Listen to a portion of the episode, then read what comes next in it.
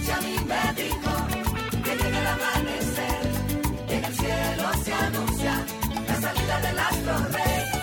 El sol de la mañana, el sol de la mañana, el sol de la mañana, el sol de la mañana. Son 106.5. Son las 7, 2 minutos. Buenos días, dominicanos, dominicanas, ciudadanos, ciudadanas del mundo. Julio Martínez Pozo, los comentarios de los temas más importantes en el programa de mayor influencia de la radio y la televisión nacionales. Nosotros tenemos aquí estos temas.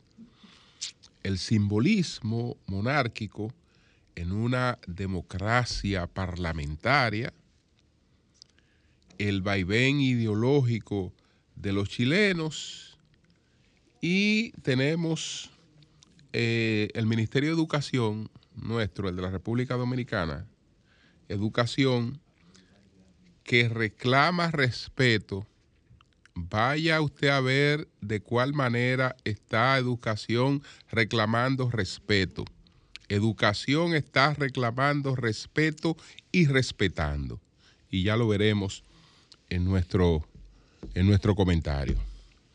Pero también, señores, tenemos la visita del sargazo, que no solo ya es una presencia que nos afecta las playas eh, turísticas, eh, sobre todo en la región este del país, sino que se ha extendido e incluso ha afectado la generación energética. Itabo 2 y también la eh, unidad número 2 de la termoeléctrica de Punta Catalina fueron, fueron afectadas. Aquí, por ejemplo, tengo esta crónica del periódico El Día. En las últimas semanas ha empezado a notarse un incremento de la presencia de sargazo en las costas este y sur del país, coincidiendo con el aumento de calor en la región. La presencia masiva de sargazo ya no solo afecta a las playas y por consiguiente la actividad turística, sino que ha tenido un impacto negativo en la generación de electricidad, ya que obligó a la salida de servicio de Itabo 2 con un sistema de captación de agua que la toma desde el Mar Caribe por la provincia eh, Peravia eh, colapsó por la enorme cantidad de sargazo presente en la zona.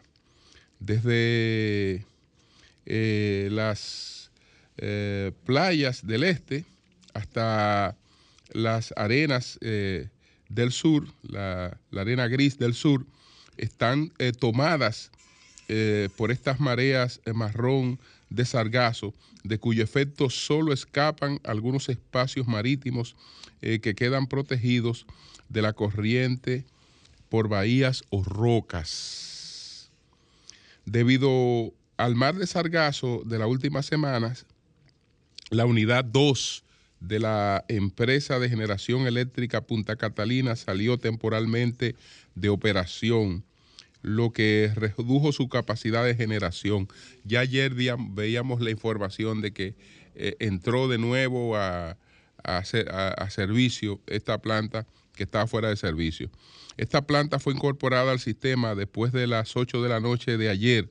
La empresa generadora de electricidad señaló que a pesar de que la planta cuenta con costosos equipos de filtrado para hacer frente a este problema, el volumen de sargazo es tal que reduce la capacidad de enfrentamiento de la central eléctrica. Solo en sistema de filtrado Punta Catalina invirtió el pasado año cerca de 4 millones de dólares.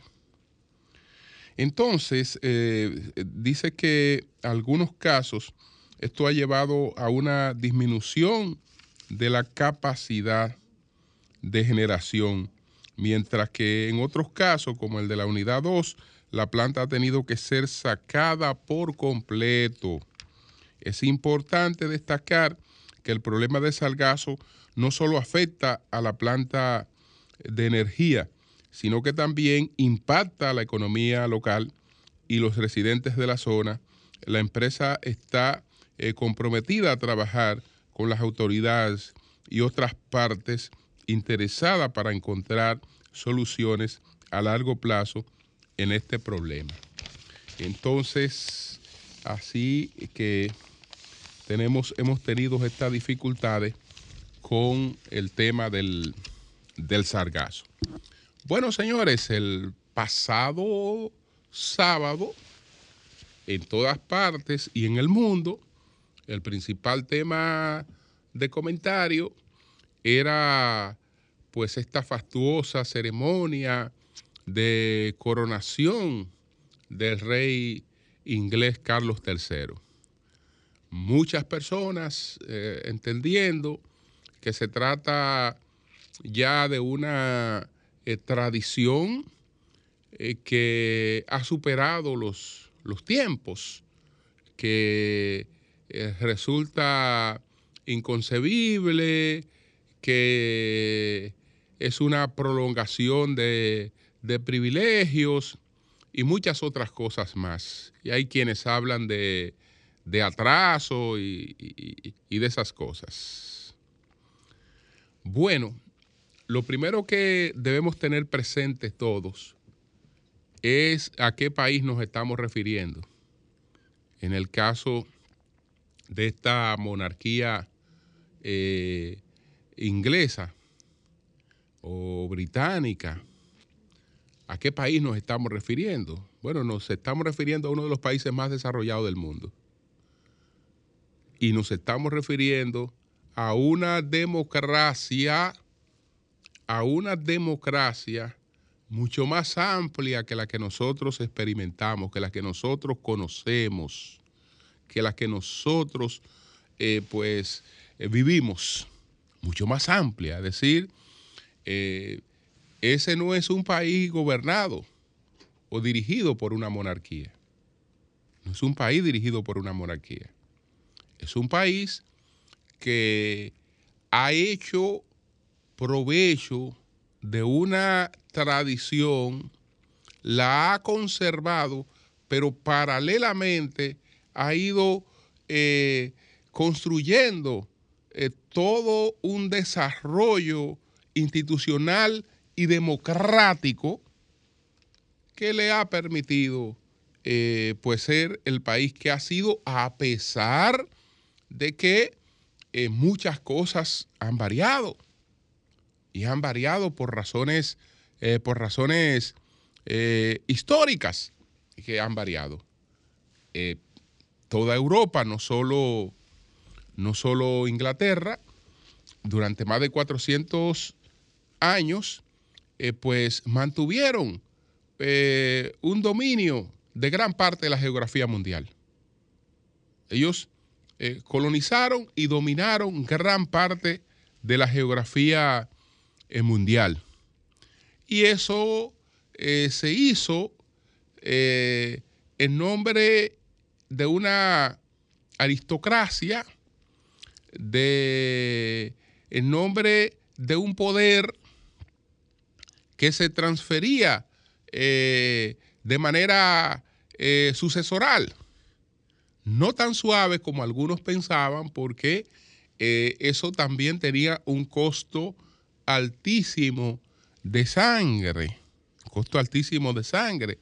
Si usted era un príncipe heredero, lo más probable, lo más probable era que no llegara a la edad adulta.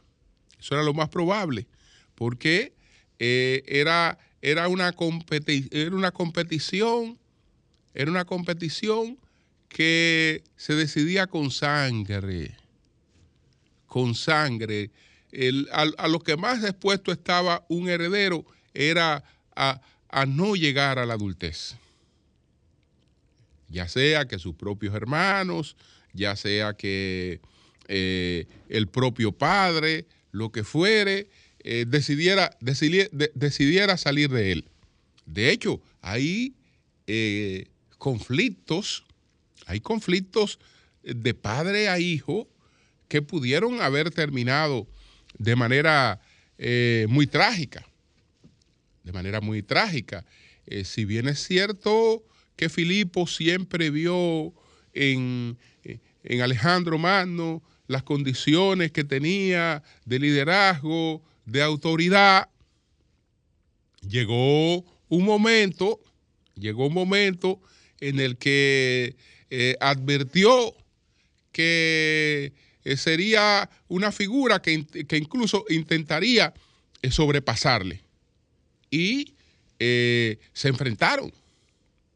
Se enfrentaron y se enfrentaron y se enfrentaron a muerte. Se enfrentaron a muerte. Alejandro Magno sobrevivió porque huyó, se escondió, etcétera. Pero el padre que heredó, el padre que después heredó y que eh, lo preparó desde niño para sucederle, llegó, llegaron a tener un nivel de conflicto en el que eh, se desafiaron a muerte. se desafiaron a muerte. Lo propio, lo propio pasó con, en Inglaterra con Enrique II y sus hijos. Entre lo que está el gran, el gran rey eh, Ricardo Corazón de León y, Juan Sin Tierra, el rey Juan Sin Tierra eh, también. Los tres herederos, los tres herederos, eh, indistintamente de la determinación de cuál iba a ser el heredero y estaba determinado que iba a ser el, el mayor, en un momento determinado le declararon la guerra al padre.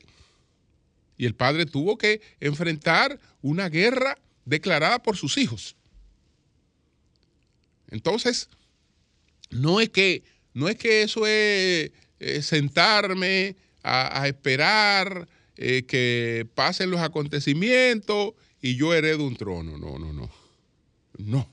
Eh, no, no, era así, no era así, no era, no, era, no era tan fácil la transición, pero en definitiva, este eh, sistema que podemos definir como aristocrático, con la ilustración, y uno de los fenómenos de la ilustración que podemos identificar con la ilustración es la Revolución Francesa, entonces eh, va a producir unos cambios. Ya no vamos a tener eh, un poder que lo otorga la sangre, que lo otorga la sangre. No, vamos entonces hacia un poder que lo otorga el mérito. Vamos hacia una meritocracia. Y para el mérito, entonces va a aparecer un, un factor que es fundamental para ese mérito. Eh, no es el único, pero va a ser un factor fundamental que es el de la formación, que es el de la, educación. Entonces la educación pasa a ser eh, un elemento clave en la formación de la meritocracia, en la formación de la meritocracia. Y eh, como el poder del rey era una delegación divina y eh, los conflictos se manejaban en función de esa intermediación divina que ejercía su majestad. Bueno, eso con la Revolución Francesa, a partir de la Revolución Francesa, eh, lo vamos a cambiar. Y a partir de ahí ya los conflictos no se dirimen en función de lo que determina una razón divina ejercida eh, a través de la mediación del rey, sino que vamos a tener elementos como el de la razón, como el de la, como el de la justicia, y entonces eh, la sociedad pasa a, lo que es el humanismo. El humanismo no es otra cosa que eh, la prevalencia de los criterios de la razón sobre estos criterios que ya tenían una predeterminación.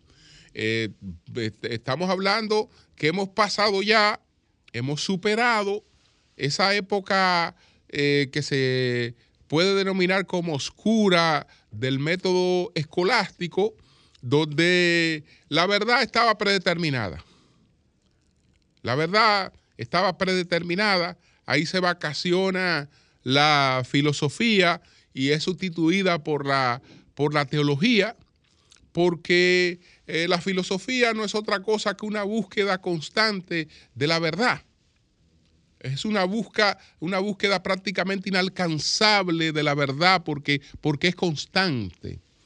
Eh, si ya la verdad está dada, que era el método escolástico, eh, ya la verdad está dada, entonces lo que hay es que razonar en función de llegar a explicar las cosas en función de una verdad que ya ha sido, que ya ha sido dada. No, no, no. Con la ilustración, eh, pues todo eso va quedando atrás. Va quedando atrás. Y si bien es cierto que prevalecen algunos reinados, entonces ya eh, se va produciendo esa modificación que llega hasta, hasta, nuestra, hasta nuestra época. Eso conserva el nombre de monarquía, pero no es monarquía. Porque la monarquía no es otra cosa que el poder absoluto de una persona. Ah, no existe ningún país hoy que tenga eh, este sistema en el que eh, se ejerza el poder absoluto de una persona. Eso no existe y menos aún en una sociedad como, como, como Inglaterra, donde eh, hay un régimen parlamentario, se escoge un primer ministro, pero ese primer ministro no sabe qué tiempo va a estar en el cargo, porque ese primer ministro en unos meses lo pueden, eh, puede perder el cargo, o lo puede perder en años, lo puede perder en cualquier circunstancia en cualquier circunstancia de la que están establecidas en, las reglas que los rigen. Y entonces eh, hay muchas limitaciones, etcétera. Lo que, lo que, hace, lo que hace Inglaterra es eh, aprovechar todo lo que tiene esa eh, tradición, toda esa tradición para hacer una conexión intergeneracional, eh, para eh, hacer una conexión con el hilo de su historia y de su cultura. Y de todo eso, y de todo eso, sacar provecho. De todo eso, sacar provecho, como lo hacen incluso los países europeos que ya no tienen monarquía, pero viven en culto permanente a esas monarquías anteriores. La Rusia actual es una Rusia que a lo que más cultos rinde es a sus ares. A sus ares. Eh, lo, propio, lo, propio pasa, lo propio pasa con, con Alemania. Eh, en sus edificaciones están, está, está presente, eh, están presentes las figuras de sus Kaiser. Ya no viven, ya no tienen, digamos, una presencia física, pero conservan, conservan su historia. Y de su historia hacen provecho. De su historia hacen provecho. Entonces, eso es lo que hace Inglaterra. Entonces, al, al ponernos a criticar, etcétera, veamos primero si ese país no funciona mejor que muchos otros países que tenemos un sistema republicano. Republicano. Y si allí no hay eh, un, un respeto institucional mayor que el que reina en muchos países republicanos. Además entonces de conservar y de tener este beneficio que es más simbólico, es más simbólico que un poder real. Pero eh, grandes provechos en la representación que tiene, en la representación que tiene, porque indudablemente esto se coloca por encima de cualquier figura. No es lo mismo que vaya un primer ministro, el primer ministro Suná, que vaya a, a, una reunión en España, que vaya a Francia, que eso ocurre todos los días, que un primer ministro viaja de un país a otro, a que salga un rey. Ah, no, no, no, ya ya, ya ahí eh, las cosas, las cosas tienen otra, otra connotación. Entonces Inglaterra, si eso lo único que hace es darle beneficio, lo aprovecha. Lo aprovecha. Entonces, eso es lo que ocurre. Bueno, en Chile, en Chile, pues hubo elecciones ayer. Estamos hablando de elecciones para escoger la nueva asamblea constituyente, los nuevos constituyentes. Estamos hablando de los 55 redactores de una nueva constitución. Porque así como el populismo le metió entre ceja y ceja a los trabajadores chilenos que ellos tenían que buscar el retiro de su fondo de pensiones. Y eh, hicieron eso. Hicieron eso, es decir, eh, convirtieron esa solicitud en un hecho que no hubo manera de frenarlo. Y hubo que hacerle varias devoluciones de sus fondos de pensiones. Fondos que son depositados totalmente por ellos, que no, que no lo pone una parte el empleador, eh, como en la República Dominicana, que la parte más importante la pone el empleador, sino que los colocan ellos mismos. Bueno, se le convenció, se convenció de que esa era una reivindicación altamente beneficiosa. Debarataron los fondos de pensiones, son más pobres que antes de eh, alcanzar esos retiros y hoy no aparece un solo de los irresponsables que promovió eso, que defienda eso. No aparece un solo de los irresponsables que promovió eso, que defienda eso. Bueno, asimismo, se le metió en la cabeza que la constitución que ellos tenían no podían seguirla teniendo porque era la constitución de Pinochet. Señores, ¿quién ha dicho que una constitución es de Pinochet, es de Trujillo o es de Napoleón. Una constitución es de la época en la que se elabora, porque nadie se sienta aislado a, redactar una constitución. A la hora de redactar una constitución, como ocurrió con nosotros en el, en, el año de, de 1844, ¿qué vamos a hacer? que somos un país nuevo, que no vamos a poner a inventar la rueda de la carreta.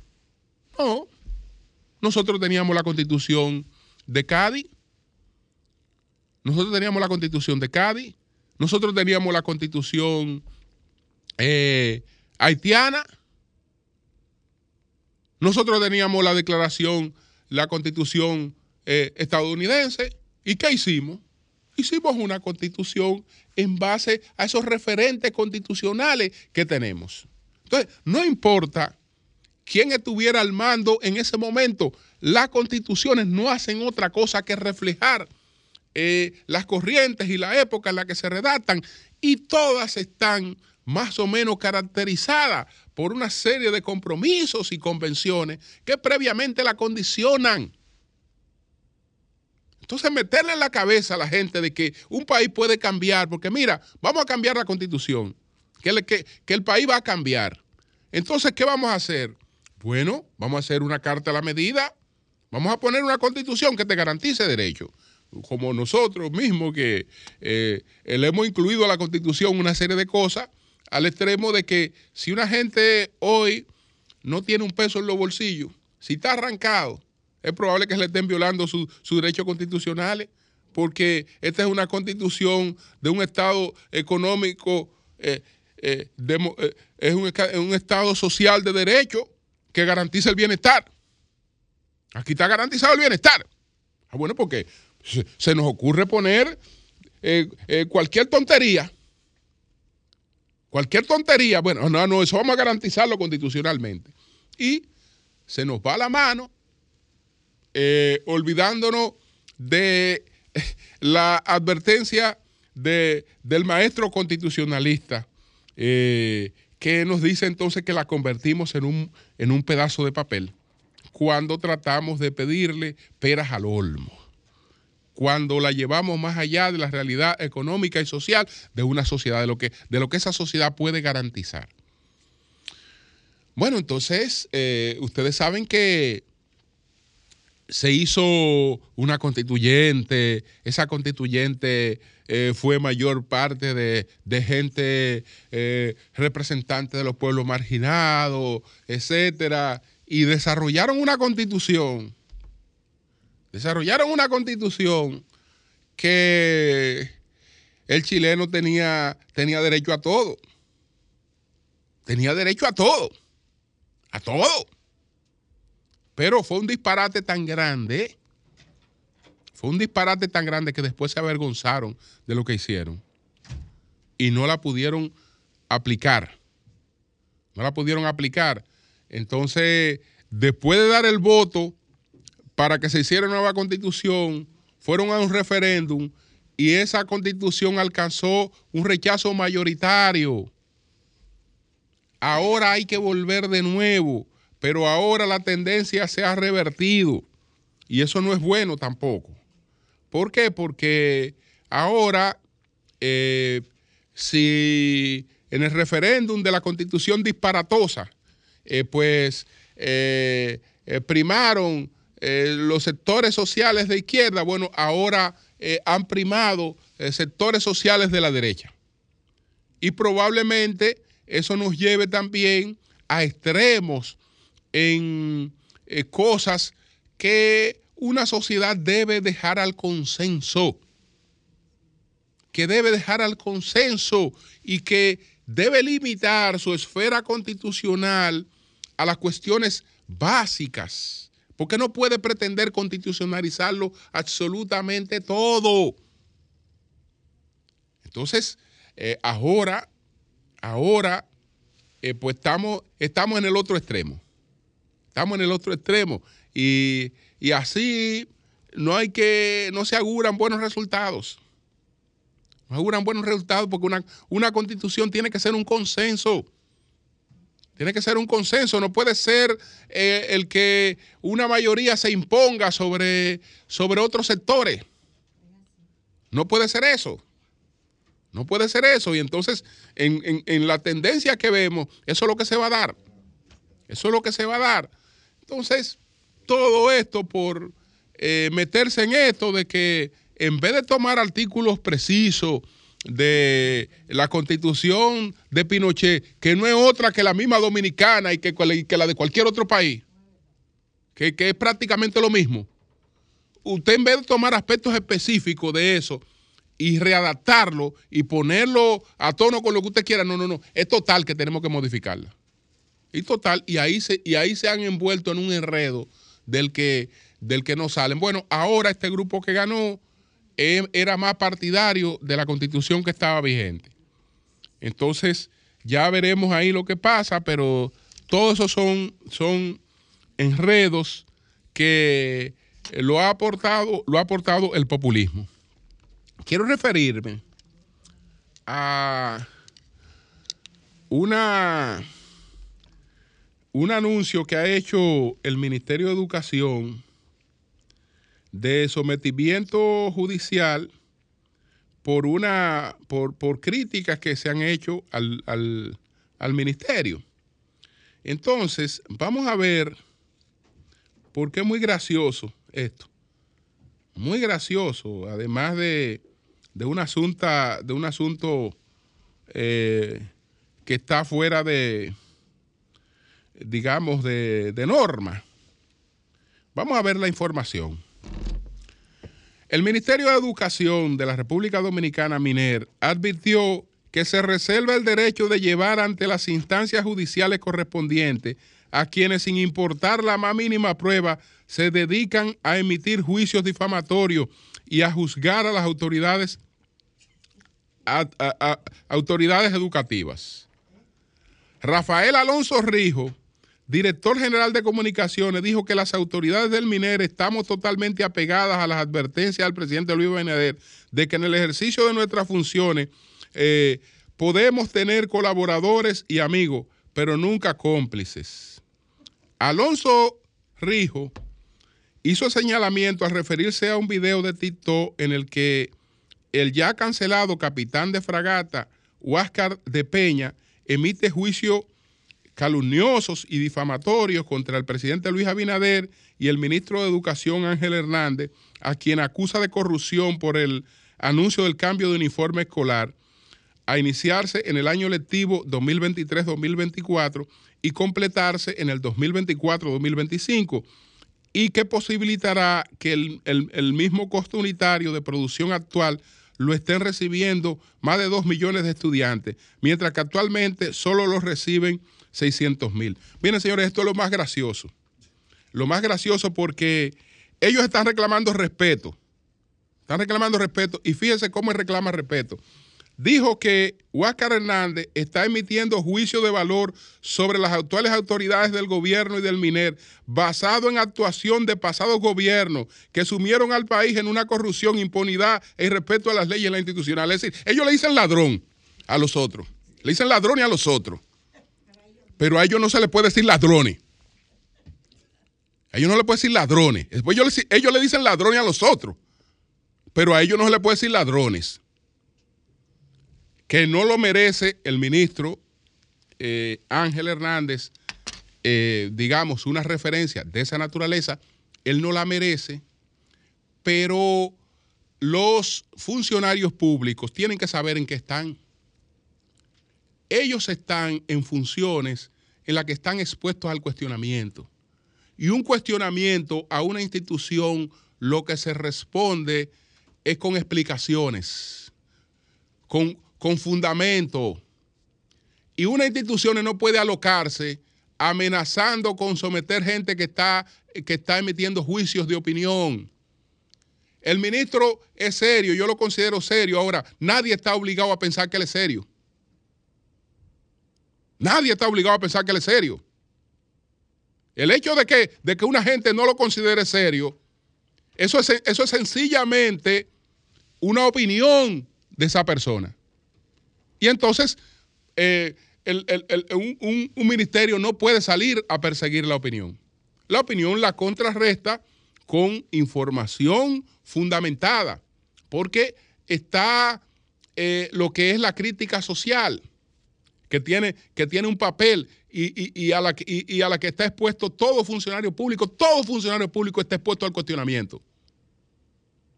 Y, lo, el, y el cuestionamiento solo se responde con explicaciones no con, con bravuconada y con cosas como esa, que, hay gente que yo no sé, que tienen unos relacionistas públicos, pero el relacionista público tampoco está para eso. Un relacionista público no está para estar generando conflictos ni para estar diciendo ladrones a, a, quienes han estado anteriormente. Que por cierto, yo no sé si son de las administraciones anteriores, si son de las administraciones anteriores, eh, el que estaba en el INAVIE, que sustituyó a todos los suplidores tradicionales y le entregó eh, todo lo que estaba ahí a gente que no tenía ni cocina ni tenía ningún tipo de, preparación, que por eso lo sacaron de ahí, con un escándalo. Y eso era de este gobierno. Pero yo no sé si fue, si fue el gobierno anterior el que sustituyó a un ministro, que el ministro siguiente dijo que había hecho contratos por más de 3 mil millones de pesos de cosas que no se entregaron. Yo no sé si fue el, del gobierno anterior eso. Porque a veces la memoria a uno le falla. Y yo no sé si fue en el gobierno anterior que el presidente tuvo que, producir una cancelación abrupta de un ministro de Educación. Yo no sé si fue en el gobierno anterior que eso pasó, porque la, memoria a uno le falla. Ahora, eso, eh, señor Hernández, si, si, si usted, ese es el tipo de defensa que usted va a tener ahí, renuncia, que usted va a salir preso de ahí. No, usted va a salir preso, porque a, usted lo van a llevar a un lío. Si, si, es el tipo de colaboradores que usted tiene ahí y, el tipo de asesoramiento que usted tiene ahí, a, usted lo van a, usted lo van a meter en una clase de lío que usted va a salir preso de ahí, siendo un hombre honesto. Porque eso, eso es absurdo. Eso es absurdo. Ningún funcionario público puede amenazar a nadie con someterlo a la justicia por un cuestionamiento, digamos, genérico. Ahora, si una persona dijo que fulano se robó tanto, que hizo esto y ya hace imputaciones específicas, y eso es otra cosa. Pero cuando usted ve eh, una cuestión aérea, que una gente diga, que una gente diga, mira, a mí me parece que en eso, que eso de los uniformes, el cambio de uniforme es una búsqueda. Y que ahí lo que hay interés de ganarse unos cuartos. Bueno, eso es un juicio de valor. Eso es, sencillamente un juicio de valor. Por eso educación no puede someter a nadie. Lo que tiene que demostrar es que las cosas no son así. Ah, no, ah, no. eh, eh, vamos a someter a todo el que nos diga ladrones. Porque ladrones y ladronazos fueron los del pasado. Pero yo no sé si a veces nos estamos volviendo locos o yo no sé dónde que vamos a parar. Cambio fuera. Buenos días, adelante, buenos días. Sí, buen día. Adelante. Buen Adelante. día. Ajá. Oiga, Julio, eh, yo encuentro que Yadira Enrique no actuó bien, aunque su eh, campaña que ella hizo ayer fue algo, eh, se vio bien, pero lo que ella dijo no fue bien, porque para ella tratar esa persona que no fue a su a, a- a su campaña que ella hizo. Ella no debió de haberlo dicho en público. Pero ¿qué Tenía fue, que qué fue lo llamar. que pasó? ¿Qué fue lo que pasó? Pues no sé lo que pasó. Sí, lo que ella dijo. Una, una directora de Barahona que no fue al, al centro olímpico. Y ella lo dijo en público. Sí, que porque yo, que Pero ese- yo me voy a, a Ok, está referir a eso en mi Se la comentario. cancelaron ya, señora. Ok. Ella fue suspendida. Ok, ok, Suspendida, ok, fue ok. cancelada. Pero esa no era, eh, pero no era educación. no era, no era de No, no, Yadira, no, no. Es, es salud pública. Es Dirección Salud. Provincial de Salud De salud, Barahona. de Barahona, eso es salud, caso. eso no tiene que ver con de Yadira. paso, Buenos días, Julio Martínez Pozo. Eso no tiene que ver con Yadira, porque Eso lo de, de, lo de Yadira fue la Lucín que ella compró, que después quiso decir que fue el gobierno anterior. La única que ha comprado a Lucín fue ella. En toda la historia del y plan después social. y dijo y dijo que la, que y dijo que la Lucín venía así, es decir, que las cosas vienen como los suplidores quieran mandarla, no como se la pidan. La Adelante. relación con Yadira es porque la actividad era de, Yadira. Sí. de un frente de mujeres. Ah. Entonces hay que ver si ella apoya ese tipo de... Ah, sí. Pero bueno. Adelante, adelante. Así que nosotros Eh, mira, Julio, que Pe- conste en acta, Pedro y todos los integrantes. Que la llamáramos para aclarar Pero no habló. desde Sol y no nos cogió el teléfono el viernes jamás. Yadira, tú lo sabes que te llamamos mil veces. Ay. Don Julio mandó a llamarte y Sí. no cogiste el teléfono. Yo te llamé, que me habías dicho la noche anterior que te llamáramos.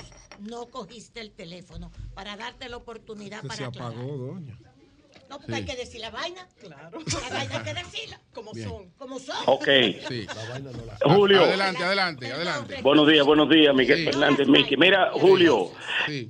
Que se ha abierto una gran oportunidad para el Distrito Nacional. Yo veo muchos aspirantes, nosotros estamos recorriendo el distrito y veo una gran oportunidad de realizar un gran plan y una y un gran propuesta, porque el Distrito Nacional necesita ahora mismo proactividad. Eh, la alcaldesa lo ha hecho bien, los que han pasado han hecho cosas, pero ahora se necesita proactividad. Una ciudad no puede manejarse, el Distrito Nacional, el corazón del país, con el presupuesto que tiene, y yo entiendo que con la capacidad que tiene el Distrito Nacional, sin poner los arbitrios, puede aumentar solamente con la integridad de la gente, la recogida de la basura, la integración, un gran pacto, todo eso se puede lograr integrando también las comunidades, los comunitarios, las organizaciones comunitarias y todo aquel que se quiera integrar por una ciudad proactiva. Un nuevo pacto para el Distrito Bien. Nacional proponemos, todos unidos podemos lograr. Bien, pues gracias. Buenos días, adelante.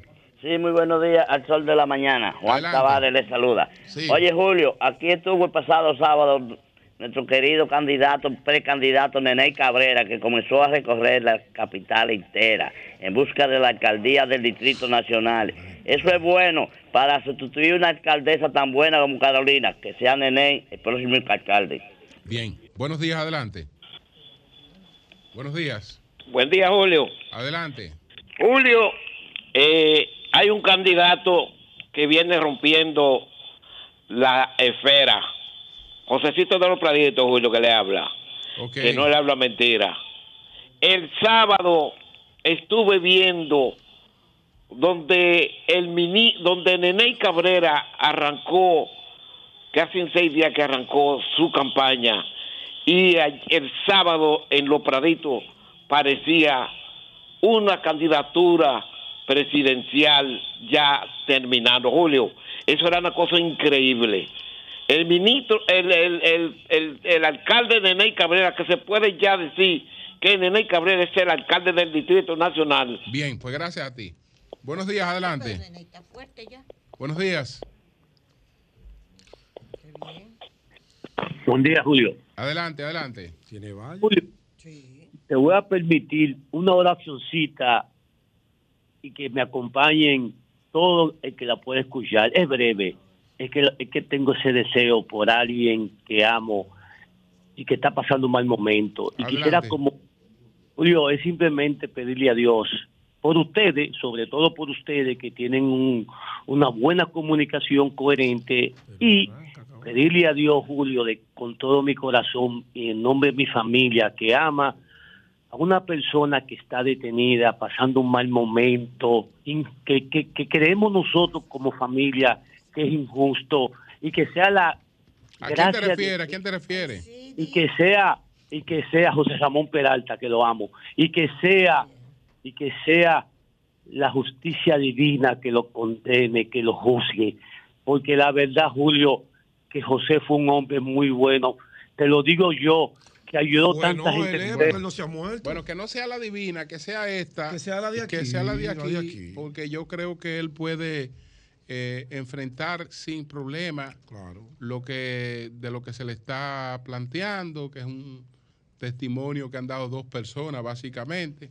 Lo uni- lo- lo- para lo único que no hay razón es para que se justifique que él representa algún peligro de fuga o de obstrucción de una investigación.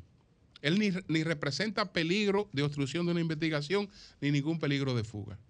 No hay razón para que eh, él no tenga otro tipo de medida de coerción, igual que el señor Donald.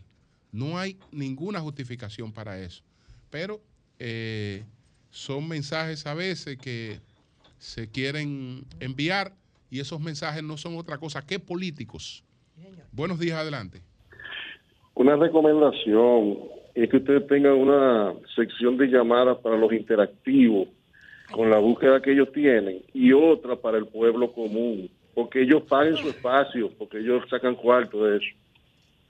Bueno, y usted que quiere, pero usted, usted llamó, por ejemplo, y, y debe dar un, un mensaje o algo así, de opinar, Aportar porque- algo. aportar algo, porque, caramba, buenos días, adelante. Sí, eh, buenos días, Julio. Sí. Yo quiero hacer un llamado al ministro de Educación, ya que la semana pasada en el metro me encontré con un señor de 65 años con un marcapaso, con una licencia permanente de tres médicos del estado del Moscoso Puello. Fue cancelado en el Ministerio de Educación. Ese señor se llama Juan Villanueva. Y es lamentable que lanzar a la calle a un señor de 65 años con un marcapaso. Él lo que ya- cancelaron, ¿lo cancelaron dónde? fue ¿Dónde? cancelado. En, en el Ministerio de Educación. ¿Él trabajaba dónde? En el, él trabajaba como portero de una escuela. Ok. Entonces tengo todos los datos para ver qué, qué se puede hacer, porque eh, es penoso esa situación. A mí realmente eso me partió el arma, que él me dice que, que cobraba y lo que cobraba era para medicamentos y para comprarle algo a sus nietos, rodeado de, su de sus nietos. Cosas que estén pasando así, eh, algo así llamado para que ustedes puedan hacer algo por ese señor. Bueno, pues denme datos. para pasarle los datos, puede pasar en otra línea para pasarle los Bueno, no, es que yo no tengo otra línea que la que te puedo pasar ahora. Entonces, bueno, Anote 809-383-3155. ok. Y el que me escriba para escribirme disparate lo voy a demandar. Bueno, buenos días, buenos días, adelante. Buen día, buen día, Julio. Adelante. Julio, yo el sábado, el viernes llamé, quizá equivocadamente dije algo de una ciudad u otra, pero yo, yo estoy muy claro que Madrid es la capital de España. Tú y yo tenemos un amigo común allá que es Fran Bencome. Yo tengo 10 años, Julio, siendo ciudadano español. Ahora yo le quiero hacer una pregunta a Pedro y a Doña Consuelo que me ayuden. Que me digan ahora mismo ellos dos, el sí o el no, si Canadá pertenece al Reino Unido, sí o no. Como ellos saben mucho y dan boche, que me desglosen ahí si Canadá es independiente o pertenece al Reino Unido. Pero a ustedes dos, a Pedro y a Doña Consuelo. al Commonwealth. Sí. de la Commonwealth. Ella pertenece al Commonwealth. todo lo que fueron colonias británicas. Lo Sí. que pasa rey. en el Canadá, para darte más información, que hay una parte que es la de Montreal, el Quebec, que son, ellos lo que quieren es a los Afrancesados. franceses. Son afrancesados. Y odian a los ingleses. Entonces, esa parte norte, sur, este, que tú desde Nueva York te vas allá, precioso el Quebec. Y precioso Montreal. Bellísimo. Bello, yo he estado bello. Yo he en estado dos ocasiones. Hace un maldito frío de ¿Cómo que se llama, doña? 45 bajo cero. Por eso tienen una Gustó ciudad tu pronunciación. sumergida. Piden que lo repitas. ¿Cómo es que se- Montreal. Qué bien me oigo. ¿eh? ¿Eh? Fino, fino. Bueno, bueno, señores, vamos a continuar. Son las 7:53. Buenos días, doña Consuelo. Adelante, doña Consuelo. Buenos días. Y ahora denle el boche. Bien, gracias, gracias. Sí, lo- los canadienses son difíciles en ese sentido. No quieren saber de los ingleses, esa parte. La parte Es como si fueran dos países en uno. Sí. Mire, primero y ante todo, y muchas gracias y buenos días a mis compañeros y compañeras. Compañeras y compañeros, tanto aquí en el panel como la parte técnica, que ustedes no saben lo que tienen que soportar. A nosotros nos tienen que soportar, ¿verdad, Lea? ¿Verdad, Denisa? Di que sí. Oh, sí.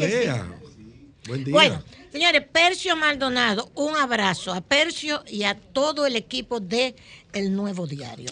42 años cumple este periódico, El Nuevo Diario. Percio Maldonado, que es un hermano.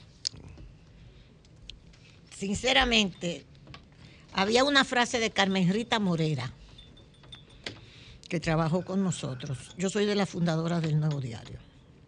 Y Carmen Rita Morera decía,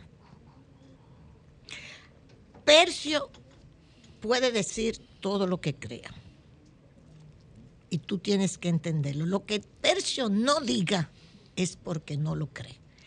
A Percio hay que creerle todo lo que dice porque él cree en eso. O sea, Percio es una persona de esa, de esa tesitura moral. Muy difícil tú ver a Percio Maldonado cambiando de opinión o apoyando algo en lo que no crea. Cree en lo que te dice Percio como que él lo cree. Así que, Percio, yo creo que es la mejor definición tuya. De todos estos años que te hemos tratado, que has tenido a Cosete al lado tuyo, tienes a tu hijo al lado tuyo ahora también. De aquellas reuniones que hacíamos en aquellas crisis tremendas que pasamos económicamente, porque el Nuevo Diario pasó por unas crisis terribles, dicho sea de paso, principalmente, eso después lo hemos hablado, con el gobierno del doctor Salvador Jorge Blanco, estando Dorín Cabrera en la dirección de comunicación del gobierno del doctor Salvador Jorge Blanco. Si bien en el gobierno de don Antonio Guzmán hubo facilidades para fundar el nuevo diario, que lo fundó saliendo del periódico El Sol, Juan Bolívar, Quiterio, Osvaldo Santana, Percio, etcétera. Y se funda el nuevo diario por algo que uno no entiende, el maltrato que recibió. Yo digo maltrato, no sé. Dorín, tú te acuerdas de eso, pero dejémoslo ahí. Pero había, hay que señalártelo alguna vez No, en Dorín la no, vida. Dorín no se puede acordar de eso. ah, perdón. No, doña Consuelo. Ah, perdón. No, no, no. Escúchame, Dorín. El Dorín, el Dorín se casó en mi casa, éramos del Partido el Comunista. Amigo, ¿eh? El amigo Dorín descansa en paz desde Dorín hace un tiempecito. ¿Cuándo murió? Sí, de- debe ser que Dorín yo, hace Cabrera. dos años, sí, sí, Hace sí, dos años, hace dos años. Ay, pero yo estoy, Sí, ay, sí. pero yo estoy viva Claro, porque haya una gente más, pero yo no sabía eso. sí, sí, Perdón Dorín- entonces a la familia de Dorín. Dorín falleció. Ah, yo no me, yo realmente no lo computamos y perdone. En noviembre del 2021. Ay, Dios mío, mira eso. Entonces, eso dicho sea de paso, vemos pero de todas formas, porque la gente se muera, no quiere decir que se que se airen positivamente sus actuaciones. Bien mal que te portaste con nosotros. Dorín. Sí, bien mal que se portó con nosotros. Y él sabe muy bien el papel del, del nuevo diario, dirigido por Juan Bolívar Díaz en esos momentos. Excelente periodista, por supuesto. Eh, en el triunfo de Salvador Jorge Blanco. Estuve en una conferencia de Leonel Fernández. ¿Quién? Bolívar. El, Oh, sí. el embajador en España. El embajador en En una, una universidad de España. Sí. En una ocasión, Percio y yo fuimos a buscar un préstamo al Banco de Reserva. Y me dice Percio cuando llegamos, muy trajeados los dos, ¿tú tienes para el parqueo? Digo yo, ni un chele. A ese nivel estábamos nosotros en esa época, pero salió a camino y ahí está el nuevo diario. Ahora nos reímos de eso, pero era, era muy dramático. Bien, entonces eso es por una parte. Bien, déjeme decirle esto. A las 11 y 59 minutos de la noche, antes de que ese minuto de las 12 de la medianoche, el día 11, próximo 11, se vence el título 42, famoso. ¿Ok? Van a ser las 23.59 horas. Un minuto antes de la medianoche del día 11 se vence el título 42. Las restricciones que impone este título.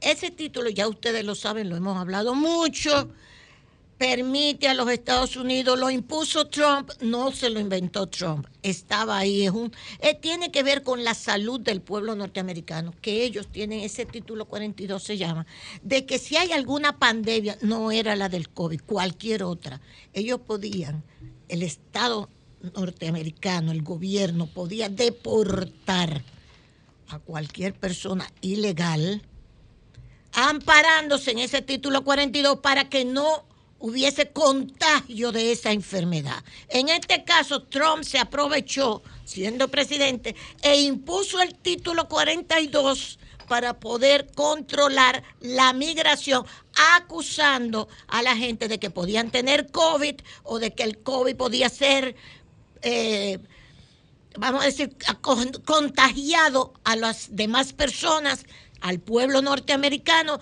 por la llegada de estos ilegales. Y con ese título que es de salud, se deportaron cerca de 2.5 millones de personas desde que se impuso hasta ahora. Es el, el- el dato que tengo, 2.5 millones de personas. Ahora, pudiese ser que en los próximos días que nos quedan, tres días que nos quedan, dice el New York Times, de donde saco toda esta información, puede ser que haya una disposición legal de último minuto que revierta de nuevo esta situación legalmente, como pasó, de que siga funcionando el título 42 para poder seguir deportando a la gente amparada en ese título.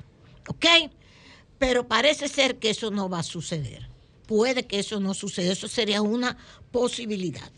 Entonces, ¿qué está haciendo el gobierno de Biden que tiene esta presión encima muy grande? Primero va a mandar no solamente 1.500 tropas militares a la frontera, sino que van a llegar a la cifra de 2.500 estas tropas para ayudar a controlar la frontera, porque la situación es terrible. Por ejemplo, en el, en el, en el poblado de El Paso, ¿eh? en El Paso, ahí mismo en Texas, la situación, si usted busca la situación de esos inmigrantes que están ahí, es algo que da lástima. El mismo periódico dice, es un cuadro de miseria humana, dice el mismo New York Times. Un cuadro en el paso de miseria humana. Se, es algo que los inmigrantes indigentes están ocupando cada rincón de las aceras. Están dentro de las iglesias. No hay sitio más donde alojarse. Y siguen llegando. Duermen en las aceras en un pedazo de cartón o sin cartón. Es algo que lo que aquello presenta es un, un cuadro dantesco de miseria. Y siguen llegando. Entonces, ¿qué van a hacer? dice que Estados Unidos debería abocarse a cambiar un deficiente sistema migratorio que ha fallado en gran medida durante décadas. Todo esto es The New York Times. Ahora, con tres años de presión adicional, de demanda acumulada, tienen cerca de 35 mil migrantes acumulados en Ciudad Juárez. Ya esto es del otro lado de la frontera, en México. 35 mil migrantes. Otros 15 mil en Tijuana. Y miles más en otras partes que se acumulan del lado mexicano de la frontera que tiene 2.000 kilómetros de largo. Entonces, atención dominicanos. La nueva regla, cuando desaparezca el título 42, que es por eso que están llegando, pues, vamos a poder entrar, vamos a poder entrar, porque desaparece el título 42 con el que nos deportaban. Pues no, no se arriesguen, no gasten ese dinero. Dice, lo que le dice la información es, una nueva regla estricta que descalifica a los solicitantes de asilo que no buscaron protección primero en otro país va a entrar en vigencia el jueves. Al mismo tiempo, la administración está trabajando con las Naciones Unidas y otros países para abrir centros de procesamiento en Colombia y Guatemala. Si usted no va a un centro después del jueves de procesamiento, que ahora están en Colombia y Guatemala y se está buscando otro sitio, si usted no pasa primero por ese sedazo del centro de procesamiento, no se le ocurra coger para la frontera con Estados Unidos, penetrar en Estados Unidos, porque lo van a devolver. ¿Usted me está entendiendo? Entonces, dice, el señor Biden, el presidente Biden, se enfrenta a los cambios globales los patrones de migración y las fuerzas económicas y el malestar social que empujan implacablemente a las personas hacia el norte.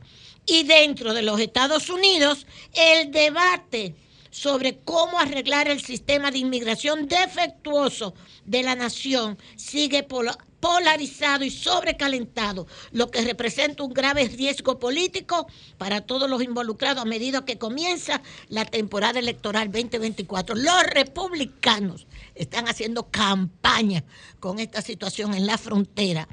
Trump dijo que en dos años, si entraban todos estos migrantes en forma desordenada, Estados Unidos iba a desaparecer.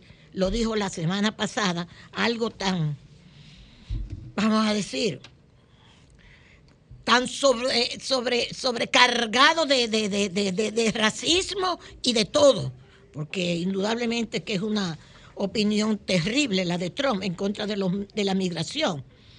Pero el gobierno federal está esperando 13 mil migrantes cada día inmediatamente después que expire la medida frente a los 6 mil migrantes diarios que ahora mismo, que antes se estaban, se presentaban. Van a estar esperando 13 mil migrantes diarios. Por favor, por favor, se lo decimos y le damos toda esta información, no se arriesgue.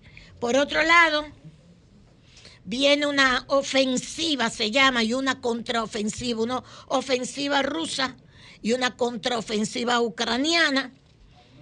Está la discusión todavía de si los drones fue Ucrania que los disparó o no fue Ucrania, si querían matar a Putin o no.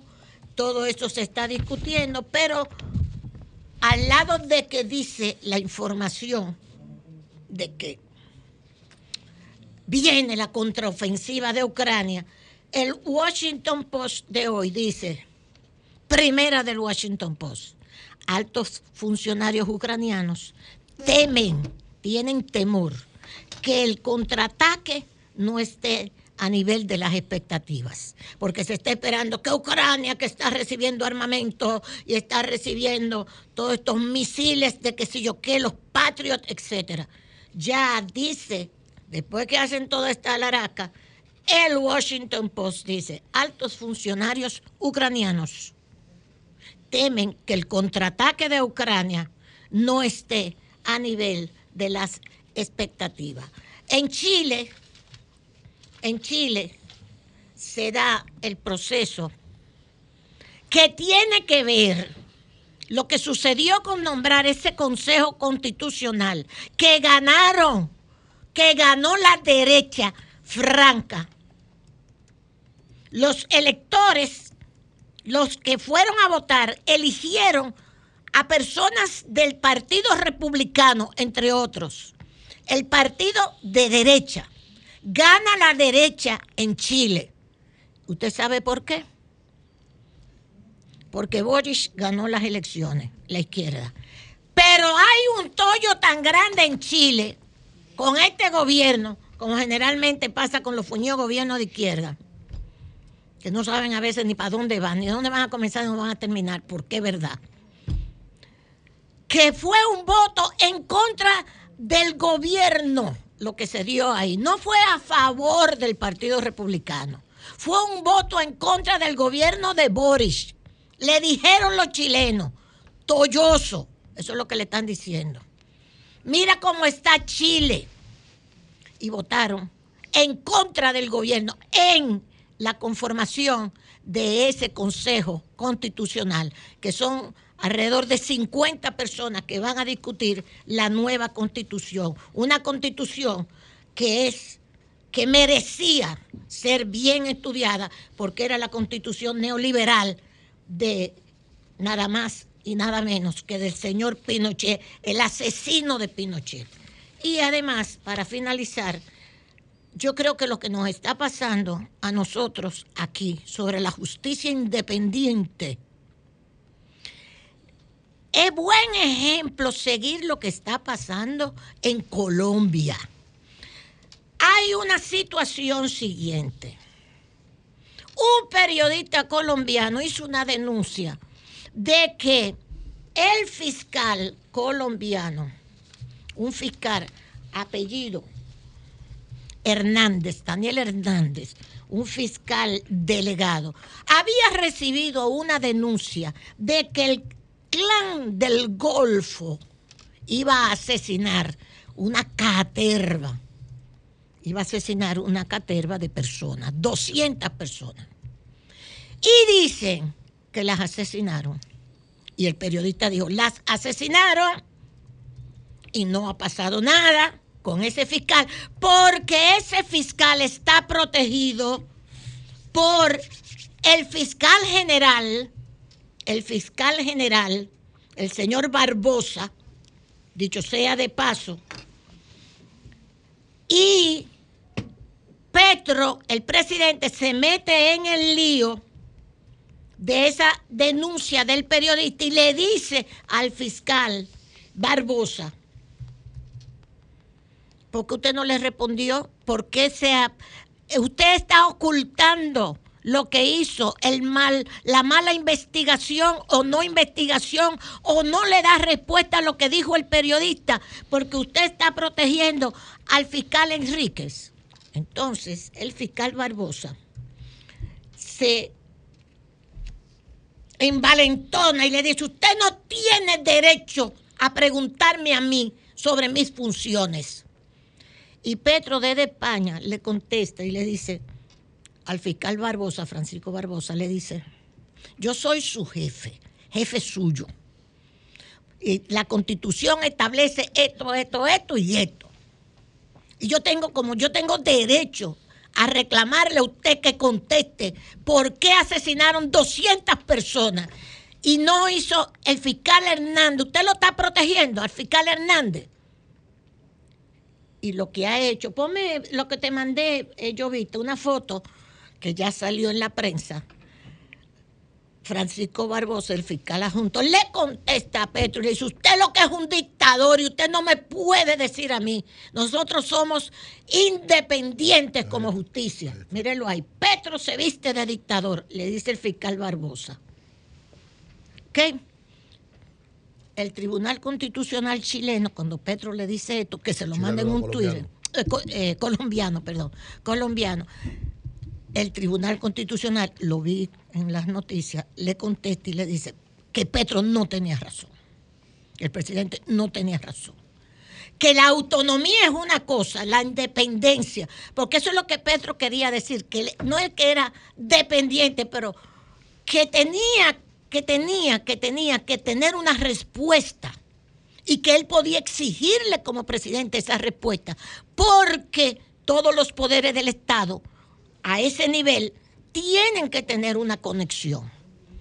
Pues el caso viene a ser que Petro le pidió, hizo el sábado una aclaración sobre su posición, dándole razón al Tribunal Constitucional, bajándose y diciendo, vamos a seguir hablando y conversando con los poderes públicos, indudablemente, nosotros no queremos crear problemas. Petro se retractó, indudablemente. Pero la verdad es que queda 200 asesinados. Un periodista cuestiona estos 200 asesinados. Y este soquete del fiscal delegado Daniel Enrique y el otro soquete del fiscal general, el señor Barbosa, no dan respuesta al periodista, que es lo que Petro quiere. Y lo que hacen es decir que Petro no se puede meter en eso y que Petro y esto y, y le salió con una sarta de cosas. Yo, en todo caso, creo que lo que está pasando en la justicia dominicana, lo de la independencia, una cosa es independencia que tiene que ver con la autonomía y que la independencia se basa en hacer bien las cosas. La independencia, que a nosotros no está pasando, la justicia independiente de República Dominicana, pues hágala bien las cosas. Porque mientras usted esté complaciendo peticiones políticas, usted no está ejerciendo la independencia. Usted no la está ejerciendo. Y aquí no se está ejerciendo la independencia. Es mentira. Aquí se están haciendo auditorías y se sabe. Complaciendo peticiones. Y todos esos fiscales están trabajando complaciendo peticiones. No es verdad que son independientes. Para participación ciudadana, sí, por supuesto, que voy a leer el artículo de Carmen Inver hoy sobre participación ciudadana. Pero para participación ciudadana, claro que sí, porque es un modelo norteamericano impuesto por los norteamericanos en todos este, estos países. El lofer, el lofer, que es lo que también está sucediendo aquí. Gracias, Julio. Cambio y fuera.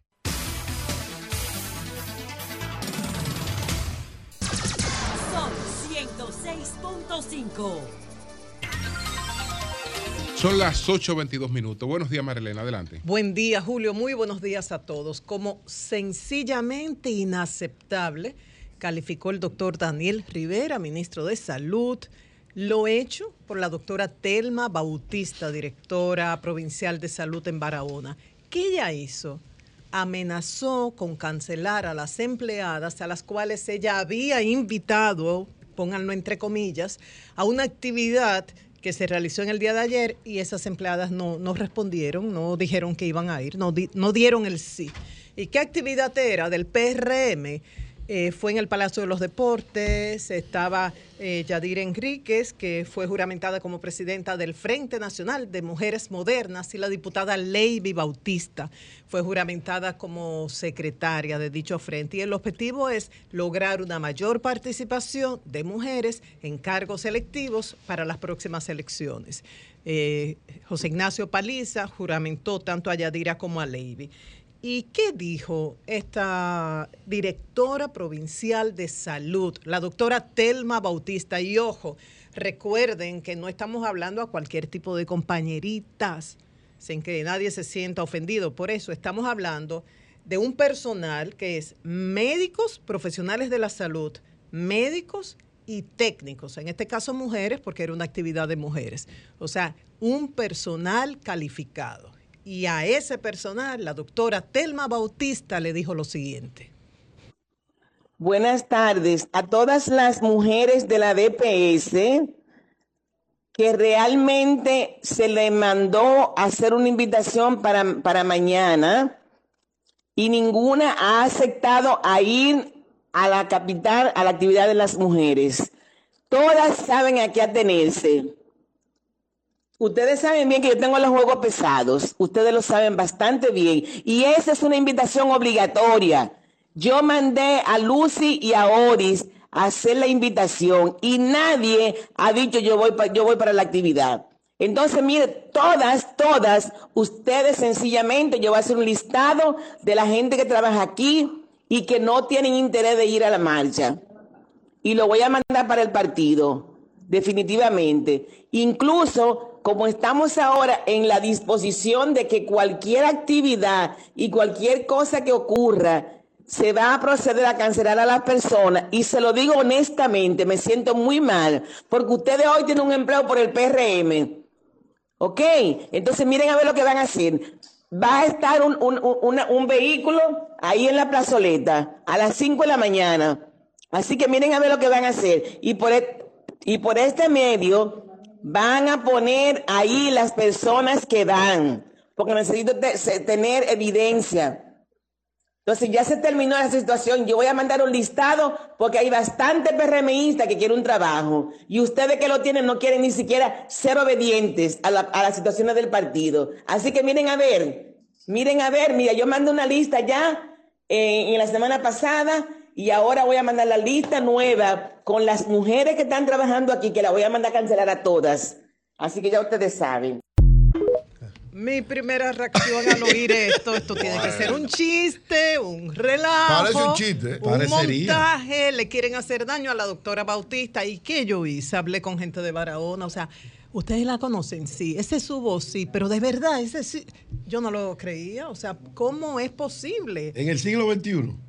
Tengo los juegos pesados. oigan, Ustedes me conocen a mí. Ustedes me conocen. Tengo los juegos Es una pesados. invitación obligatoria. Invitar a un empleado del gobierno a una actividad del partido y es obligatorio. No, no es una invitación.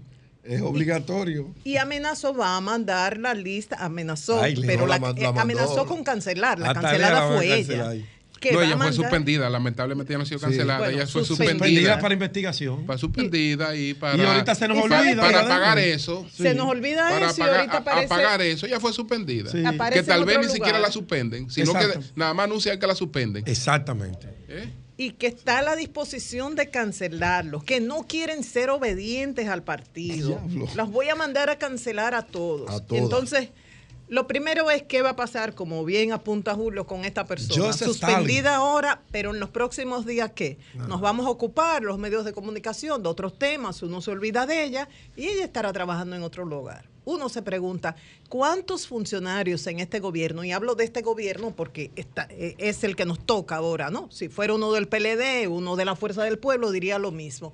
¿Cuántos funcionarios del gobierno piensan, como esta doctora, la doctora Telma Bautista, que partido es igual al gobierno? Ella piensa que ese grupo de empleados trabaja para el partido, le sirve al partido, es pagado por el partido. Dice, hay muchos PRMistas detrás de una posición, pero no.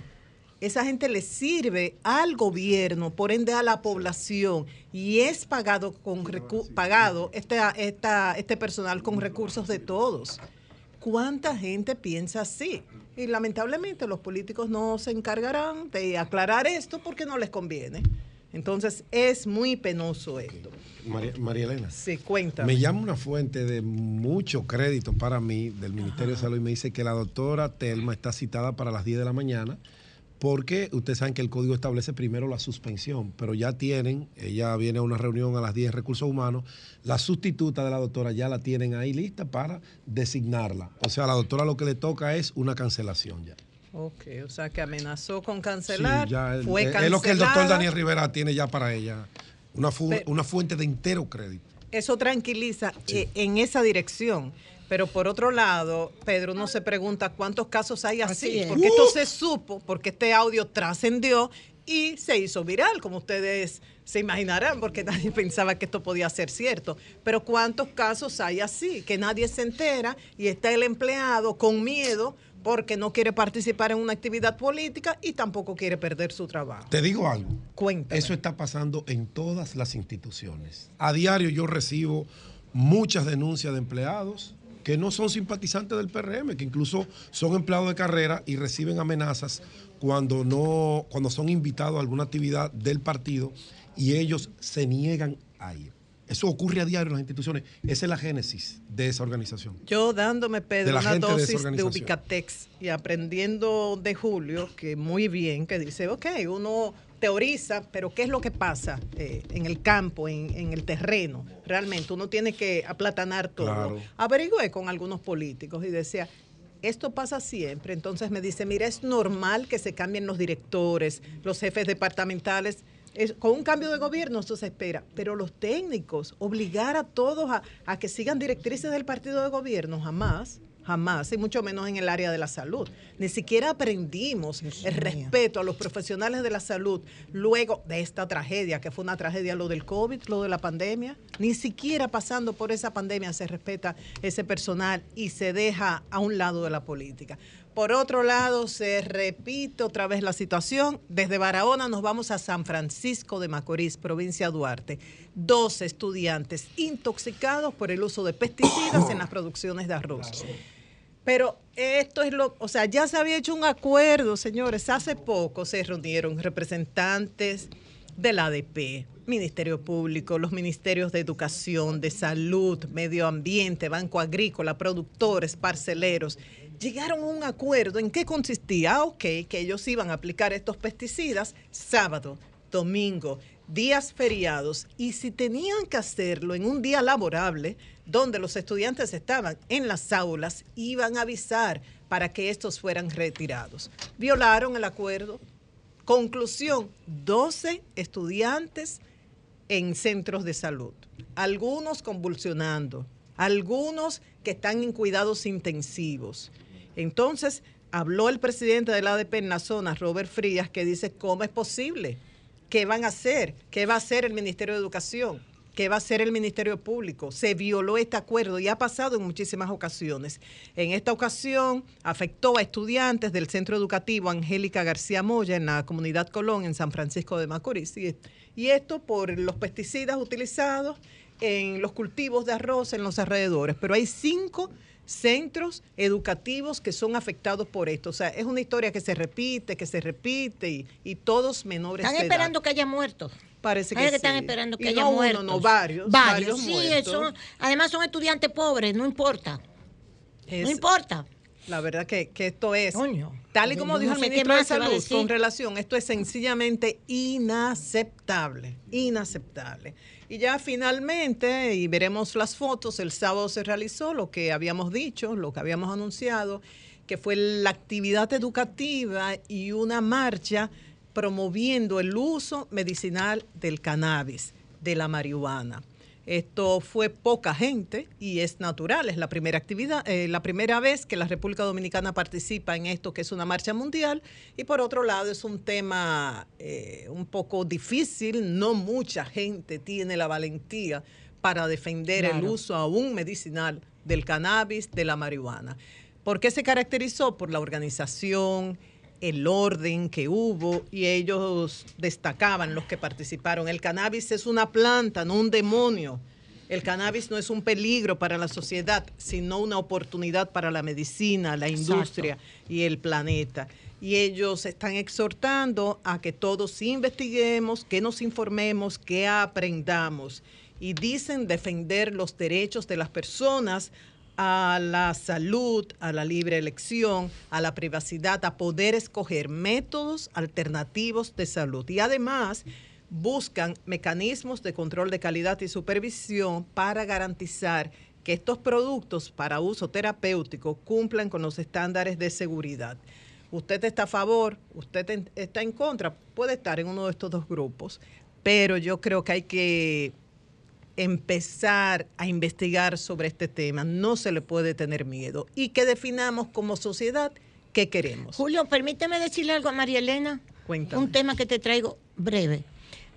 Hacía 200 años que yo no iba a Boca Chica. Fuimos con la...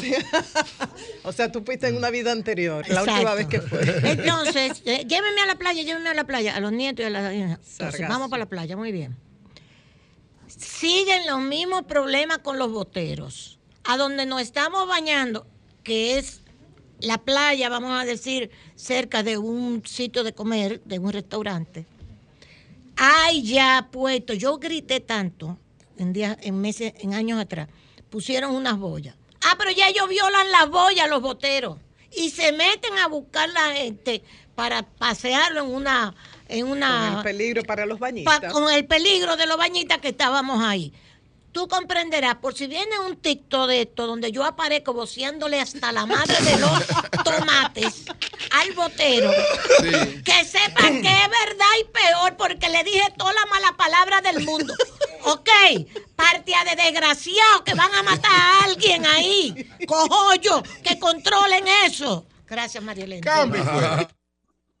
Buenas tardes a todas las mujeres de la DPS que realmente se le mandó hacer una invitación para, para mañana y ninguna ha aceptado a ir a la capital a la actividad de las mujeres. Todas saben a qué atenerse. Ustedes saben bien que yo tengo los juegos pesados. Ustedes lo saben bastante bien. Y esa es una invitación obligatoria. Yo mandé a Lucy y a Oris a hacer la invitación y nadie ha dicho yo voy, yo voy para la actividad. Entonces, mire, todas, todas, ustedes sencillamente, yo voy a hacer un listado de la gente que trabaja aquí y que no tienen interés de ir a la marcha. Y lo voy a mandar para el partido, definitivamente. Incluso, como estamos ahora en la disposición de que cualquier actividad y cualquier cosa que ocurra, se va a proceder a cancelar a las personas. Y se lo digo honestamente, me siento muy mal, porque ustedes hoy tienen un empleo por el PRM. ¿Ok? Entonces miren a ver lo que van a hacer. Va a estar un, un- un- un vehículo ahí en la plazoleta a las 5 de la mañana. Así que miren a ver lo que van a hacer. Y por, e- y por este medio van a poner ahí las personas que van. Porque necesito tener evidencia. Entonces ya se terminó la situación. Yo voy a mandar un listado porque hay bastante PRMistas que quieren un trabajo. Y ustedes que lo tienen no quieren ni siquiera ser obedientes a, la- a las situaciones del partido. Así que miren a ver, miren a ver, mira, yo mandé una lista ya eh, en la semana pasada y ahora voy a mandar la lista nueva con las mujeres que están trabajando aquí, que la voy a mandar a cancelar a todas. Así que ya ustedes saben.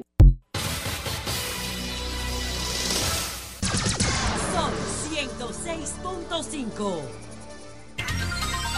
Son las 8.41 minutos. Buenos días, José Lalu. Adelante. Bueno, eh, nada, señores, ustedes saben que todos los lunes nosotros tomamos unos minutos para promover lo que definimos como alimentación inteligente, que no es otra cosa que redefinir el rol de la alimentación en nuestro cuerpo porque vivimos en una etapa de la evolución humana caracterizada por la abundancia, por un exceso de la disponibilidad de alimentos que terminan haciéndonos, daño.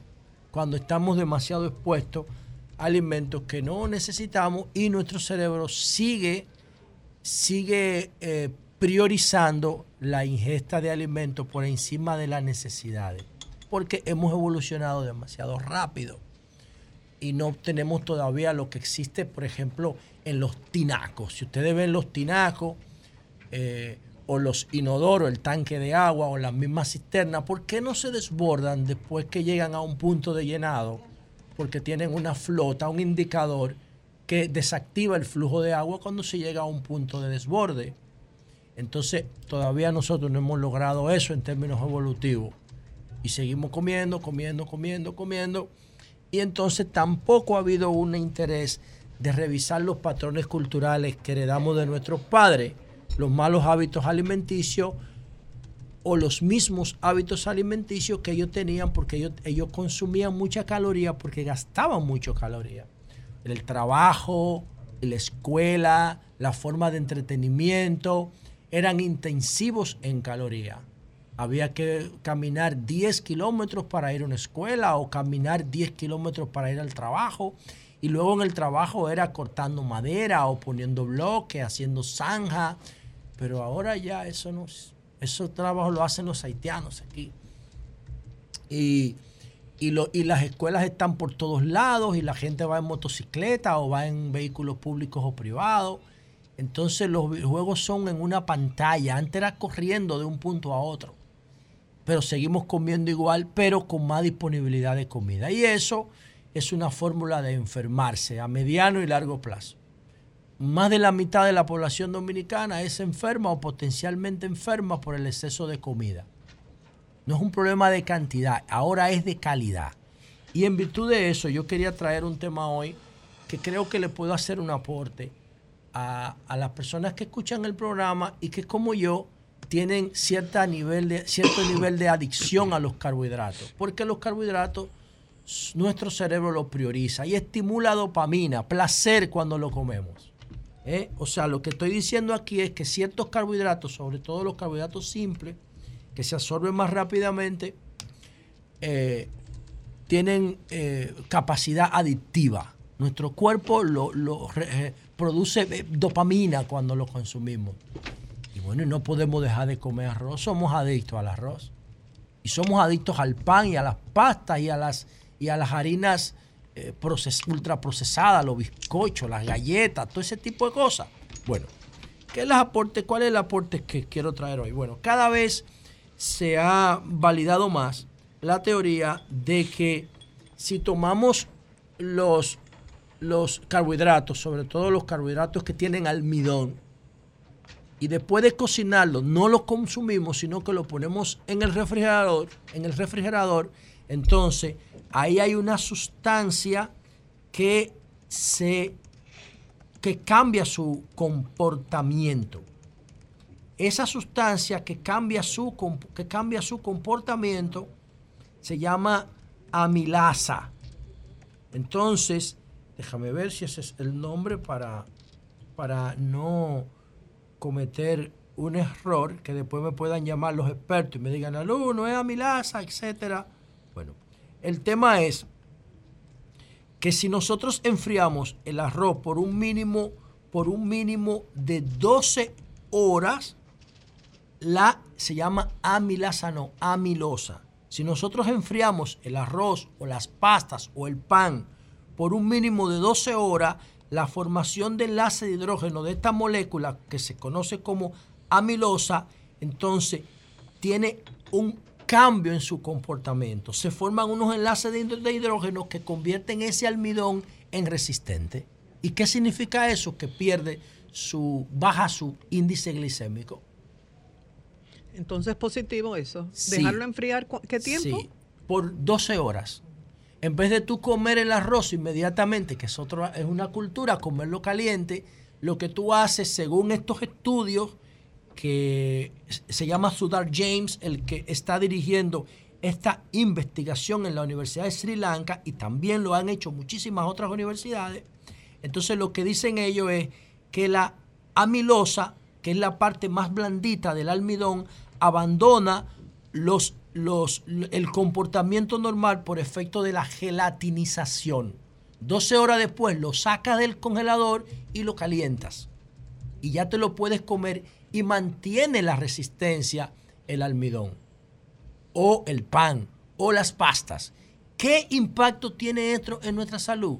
Bueno, que se reduce la capacidad de, de, de azúcar, la di- biodisponibilidad de azúcar de, de, la- de los hidro- de los carbohidratos hasta en un 60%. Se vuelven hasta un 60% menos agresivos los almidones cuando tú los congelas, lo llevas a un punto de congelación, no de enfriamiento simple, tiene que ser de congelación. Para que esta enzima rompa la amilosa, eh, rompa su comportamiento normal como, como efecto del carbohidrato simple. Entonces, si congelamos el arroz antes de comerlo, esto también nos ahorra tiempo porque tú puedes hacer arroz de toda la semana y lo puedes congelar y lo vas consumiendo en parte. Yo sé que esto es un poquito complejo, pero si tú comparas el beneficio que tiene hacer esto, entonces racionalmente lo vas a querer hacer y lo vas a incorporar en tu vida. Coges el arroz, o coges el pan, o coges las pastas. Lo ideal es comerlo, no comerlo. Y lo mejor posible es comerlo en la menor cantidad.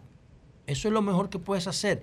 Limitar al mínimo los carbohidratos, sobre todo si tienes un, un tema de, sobrepeso o de preobesidad o de obesidad. No lo comas. O cómelo, cómelo en su mínima expresión. Pero si tienes cierta adicción a los carbohidratos, como en mi caso, que yo tengo que comer arroz prácticamente todos los días, entonces lo que haces es que lo congelas y cuando lo vas a consumir, lo calientas en el microondas o lo calientas en, un en una sartén, en un caldero, lo que sea, y así su peligrosidad baja en un 60%, dicen los estudios. Cuando viene a ver es menos, pero como quieres ganancia en cuanto al índice glicémico.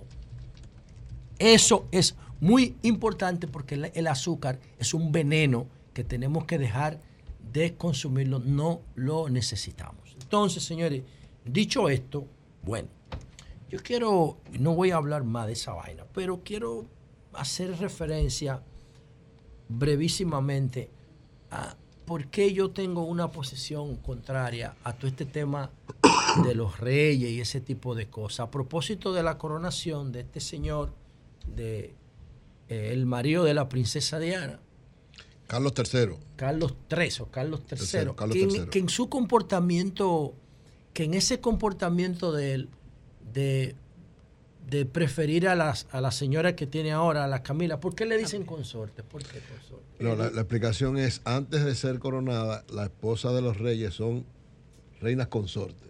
Ya a partir de ser coronada, ya ella es reina.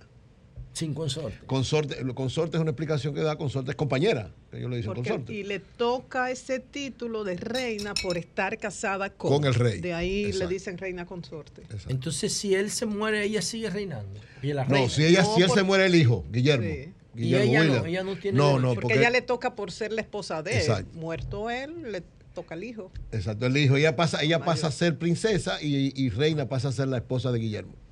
Eso es lo que establecen las reglas de ellos.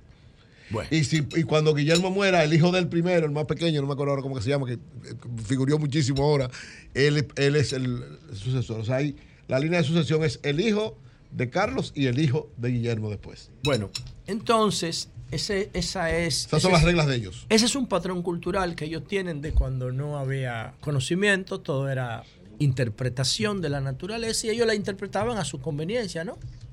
Yo recibo el poder de Dios, este poder es ilimitado, es único, por eso se llama monarca, monarca monarquía, es heredado, si yo me muero se lo dejo, miren cómo es. Si, yo, si él se muere, el otro puede ser un ratrero y le toca al que va atrás. Un ratrero, un charlatán, un irresponsable, no importa, es que es por tu hijo, porque Dios dijo que es así. Y tiene que ser de por vida, igual que la iglesia, que tiene también ese tufo de dictadura. La iglesia es la única institución patriarcal que, te- que te- que- que continúa en Occidente. Porque por lo menos en la monarquía pueden ser mujeres las reinas, como la que se murió. Ahí, ahí no hay problema, pero en la iglesia no. No, en la católica. En la Porque católica. porque recuérdate, la protestante. Pero que puede- ustedes no puede- tienen ese. Ustedes, ustedes, ustedes, ustedes no, la estructura es diferente, pero recuerda, son, son Yo pastores. digo, yo digo que esa reforma que se le hizo a la monarquía inglesa es producto del protestantismo. protestantismo, claro, seguro. fue el de- protestantismo, claro. Es el protestantismo. Después del protestantismo se produce en Inglaterra un documento que se llama Bill of Rights. El, el- el- acta de derechos, que para mí es uno de los documentos más importantes de la sociedad moderna. Es por Inglaterra que pa- a- eh, comienzan todas las grandes reformas Así de la es. modernidad. Es por ahí que comienzan. Pero el problema mío o la crítica que yo le hago a esto no es por el tema de, de que ya sea un poder simbólico. No, no es ese, no, no es ese. Es que tú insistes en una simbología que es tóxica para la sociedad, porque está basada en mentiras. Entonces, tú no le puedes decir a la sociedad que hay una persona dentro de, dentro de la comunidad que es elegida por Dios. Y no le puedes decir a la sociedad que hay una persona que tiene el derecho de heredar el poder, porque eso es tóxico. Y no le puede decir a la sociedad que hay una persona que puede gobernar de por vida y de manera única, porque eso no está bien. Y eso no solamente se refleja en las formas de gobierno, no. No solo se refleja en la forma de gobierno. Es que la, las constituciones dicen que todos debemos ser iguales ante la ley. Eso es un derecho humano, una conquista de la humanidad. Entonces esa gente tiene un paquete de privilegios que dan asco. Que dan asco. Y eso tiene que ser enfrentado sin ánimo de violencia, pero con firmeza. Y esas historias de que hay familias que tienen todo este tipo de privilegios porque que, que Dios se lo dio. Entonces eso se refleja en Disney. En todas esas historias de discriminación de la mujer y discriminación racial. Yo recuerdo cuando la reina se murió que él empezó a, participar en actos públicos, que él estaba dando la mano, ese video está ahí, que él estaba dando la mano a, a los seguidores y cuando llegó donde un hombre negro que hizo fila en el sol para saludarlo, ¿sabe lo que hizo ese Carlos Chatarra? Se negó a saludarlo por el color de su piel. ¿Y por qué él hace esto? Porque es un ignorante, es un analfabeto. Es un analfabeto en cuestiones fundamentales. ¿Por qué? Porque está imbuido en esa burbuja, en esa burbuja tóxica de mentira. Todos los reinados son burbujas tóxicas de mentira. Y uno tiene que llegar al punto de respetar eso, porque cada pueblo tiene derecho a darse su forma de gobierno. Es cierto, pero también yo tengo el derecho de denunciar eso. Y por eso me satisface el hecho de que apenas el 26% de las personas que tienen 35 años o menos eh, valoraron esos que le llaman de que coronación. Entonces, esas formas de esas formas de gobierno, de representación, hay que repudiarlas, hay que enfrentarlas. ¿Para qué? Para que el poder sea cada vez más horizontal y menos vertical.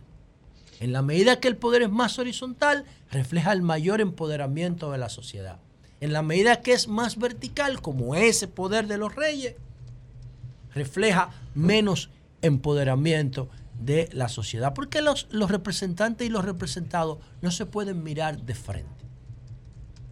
Y miren qué contraste entre los dos comportamientos, que honestamente el presidente y la primera dama fueron a esa coronación. Leonel también, vi que subieron una foto, la gente de Leonel. Con No, la- pero, pero no, ah, fue, No, él Leonel fue fue a saludar a la reina. Fue una visita Una oficial. visita de cortesía a la reina, él y Margarita. Cuando era presidente. Cuando era presidente. Bueno, pero miren el contraste, el contraste entre el presidente Abinader y el rey Carlos. El presidente Abinader coge para Londres y tiene el detalle de llevarle tres paquetes de café a una dominicana que vive allá. Que, que- que quería, lo hizo por, por JLP porque tú puedes comprar eso por internet. Pero ella quería y tiró eso y se le dio y el presidente tuvo ese detalle tan chulo. Es una, una expresión de humildad. Entonces, cuando va allá se encuentra con uno de los tipos más petulantes y más engreídos de, que pueda tener la humanidad actual, ese rey Carlos que está ahí. Ese rey Carlos que está ahí. Que en su comportamiento público que uno conoce, lo único que yo saludo de ese rey es que ese rey dijo, a mí me gusta Camila, a mí no me gusta Carla. Eh, ¿Cómo se llama? Diana. Yo me voy con Camila porque esa es la que a mí me gusta. Yo no tengo que ver con princesa ni con corona. En ese aspecto, yo saludo su comportamiento. En ese aspecto. Y él dijo que se joda la corona y que se joda todo el mundo, pero a mí la que me gusta es esta. Y se fue con ella y, y, era, y ha sido coherente porque ya tiene como 50 años, ya los dos están viejitos. Ya tienen como 50 años juntos y, y eso llevó a, Cal- a, la, a- a la princesa Diana incluso hasta la muerte. Esa, esa relación tóxica. Porque el tipo no la quería. La que quería era la que tiene ahora. Y, y había una presión muy grande para que siguieran juntos, aunque tampoco había gente de, de, de- de- esa corona que no quería mucho también a la princesa Diana por su comportamiento. Pero en sentido general, esa es la situación. Yo no comprendo, ni tolero, ni acepto, ni promuevo que haya personas que crean que tienen privilegios por encima de los demás, porque eso es mentira, porque todos los seres humanos somos iguales. ¿Hay diferencia en el talento? Sí. ¿Hay diferencia en la disponibilidad de recursos? Sí. ¿Hay diferencia en las oportunidades? Sí. Pero desde el punto de vista legal todos deberíamos ser iguales. Y por último, quiero decir lo siguiente. Yo pienso que si el rey, este rey que tiene setenta y pico de años ya, Coño, entonces, con toda esa parafernalia que ya tiene casi un año que empezó esa parafernalia, cuando se muere un rey viene otro. Yo pienso que los ingleses pudieron ahorrársela brincando este rey y poniendo al hijo. Porque cuando viene a ver dos o tres años vamos a tener que hacerlo. Gastar ese dinero. Un funeral Lo de mismo Estado. con los caballos, los caballos, la carroza. Sí, porque que el tipo Sí, está, está, está pa' un día, está pa' un en día. cualquier momento le da un- una vaina, porque es que la presión y el estrés que coge esa gente. Tú quieres toda esa- ahorrarle cuarto a los ingleses. Claro, pues se puesto al calvito. ¿Cómo se llama el calvito? Guillermo, Guillermo, Guillermo. Al otro, al que se casó con Megan, no quieren saber de él. No, no, él estuvo presente, pero no está- prácticamente. tiene no- problemas ahora no con talibanes. segundo plano. Pero fue, estuvo presente. Porque la tú sabes cuál papá. era una de las preocupaciones del rey Chatarra, de este de ahora, si, si, si el, el príncipe, el Harry, ¿qué se llama? Harry, se casaba con Megan, el color de los nietos. No, pero tiene nietos. Son nietos de, son nietos de Carlos. Los, los hijos de Harry y de, Pero y de Meghan son, de la- pero en son contra de nietos. la voluntad Oye, del son rey. nietos y además son. Pero en contra de la pero son del rey. también. o ella, sea, le dijo, ella le dijo a Oprah Winfield, Megan, le dijo a Oprah Winfield que en, la, en, en el palacio de Buckingham estaban preocupados de, por el color que iban a hacer los nietos si ellos se casaban. Porque son unos analfabetos. Porque nieto son unos ignorantes. Porque no estudian. Porque eso para la ciencia no tiene ninguna relevancia. Son mecanismos de defensa que, actú- que asume el ser humano en función del entorno donde se encuentra. Eso es el color. Más nada. No tiene que ver con más nada. Entonces, para que ustedes vean lo que yo estoy diciendo, y entonces el calvito, el calvito, ese es, Guillermo, ese es el preferido de ellos, el, el calvito. Eh, no, Entonces debieron ahorrarse unos cuartos volando a Carlos, que le quedan, uno se puede morir mañana, pero a ese, ese está feo ya. El que pusieron ahora. Entonces, Está avanzado. debieron volarlo y poner al Calvito, porque entonces así se ahorraban un año de carreta, de carroza y de vaina, y de corona y de toda esa jodienda. Y entonces así podía durar ya este, eh, qué sé yo, 15, 20, 30 años en estabilidad para ese modo de gobierno chatarra que esas sociedades se han dado, pero que uno no está obligado a aceptar esa vaina. Cambio y fuera. Sí, buenos días a mis colegas del programa y a los oyentes en la República Dominicana y el mundo. La temperatura promedio para hoy por los 69 grados estará soleado, se sentirá una temperatura normal. Un saludo al presidente del consorcio de High Class, Antonio Cabrera Tuli, y a su director financiero José Miguel Rodríguez, fieles oyentes de este programa, además a los cientos de taxistas, entre ellos Vicente Vargas, el 2482, y al joven residente en Yonker, Jeffrey Reyes. Bien, el presupuesto del, de- de- el presupuesto del Estado de Nueva York será de 229 mil millones de dólares para el próximo año fiscal. En un acto celebrado el pasado fin de semana en Washington Heights, uno de los vecindarios de, la Gran Manzana más agobiados por la delincuencia, la gobernadora Kathy Hoku anunció una inversión de 170 millones para agilizar el trabajo de fiscales del distrito y defensores públicos para enfrentar la hora de criminalidad en Nueva York. Eh, con los ajustes a la ley de fianza se pretende que los criminales que repitan sus fechorías se mantengan fuera de las calles. También 347 millones para prevenir y reducir la violencia armada, entre otras inversiones. Lamentable. Cuatro personas, presuntamente dominicanas, siguen en estado crítico luego que un incendio se desatara este domingo en la tarde en la calle 190 entre las avenidas San Nicolás y Audubon en Washington Heights, en el Alto Manhattan. El hecho ocurrió en un apartamento del cuarto piso de un edificio de cinco plantas. Cerca de 100 bomberos acudieron para apagar el fuego. Asimismo, en el Alto Manhattan, el pasado sábado se hizo una caminata por el mes de la salud mental, tratando de fortalecer la salud emocional y el bienestar de las comunidades en ese sector. Fue con el fin de comunicar la importancia de una buena salud mental. Por otra parte, un estudio del Centro de Control de Enfermedades llamado Vigilancia del Comportamiento de Riesgo Juvenil, dado a conocer el pasado fin de semana, indica que el 50.6% de las adolescentes latinas de la Gran Manzana se sintieron tristes y desesperadas dos o más días seguidos durante el 2021.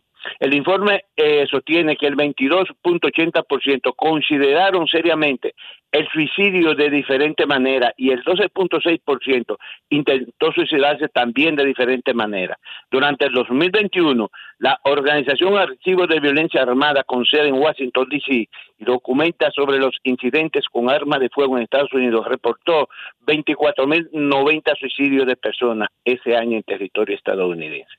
Asimismo, este domingo en la tarde, el precandidato a diputado por la Fuerza del Pueblo por la circunscripción 1 en Estados Unidos, Gregorio Mo- Monrover, convocó a un tour en barco por el río Hudson desde el Alto Manhattan hasta Downtown, con artistas, buffet, baile, con todo incluido, para recaudar fondos para su campaña. Asistieron unas 600 personas, entre profesionales, algunos empresarios, comunitarios, ciudadanos comunes, dirigentes y militantes de su partido.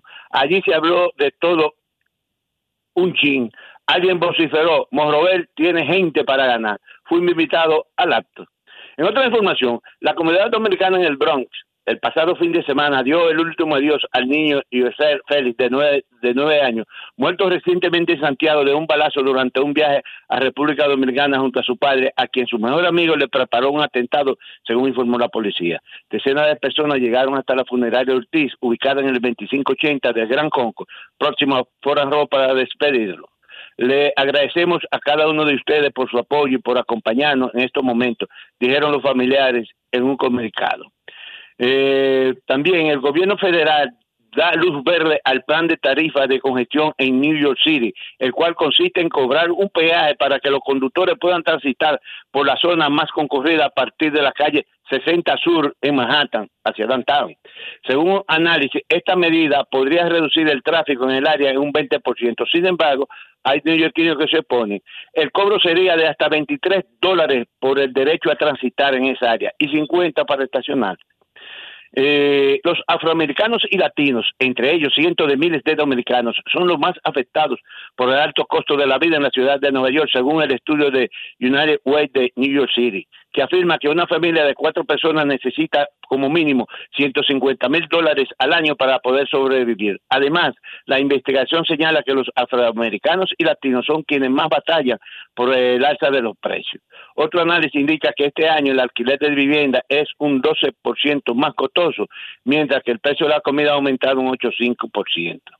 Eh, el gobierno de Joe Biden está trabajando en nuevas regulaciones que exigirán que las aerolíneas con, compensen a los pasajeros y cubran sus comidas y habitaciones de hotel si quedan varados por razones dentro del control de la aerolínea.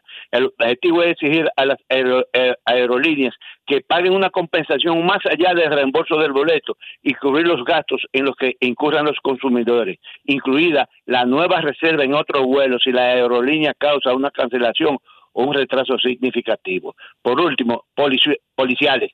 Titúa, titúa, pipán, pipán, pipán. Dos hombres de 29 años, no identificados por las autoridades, murieron a balazo en el Bronx el pasado sábado, informó la policía.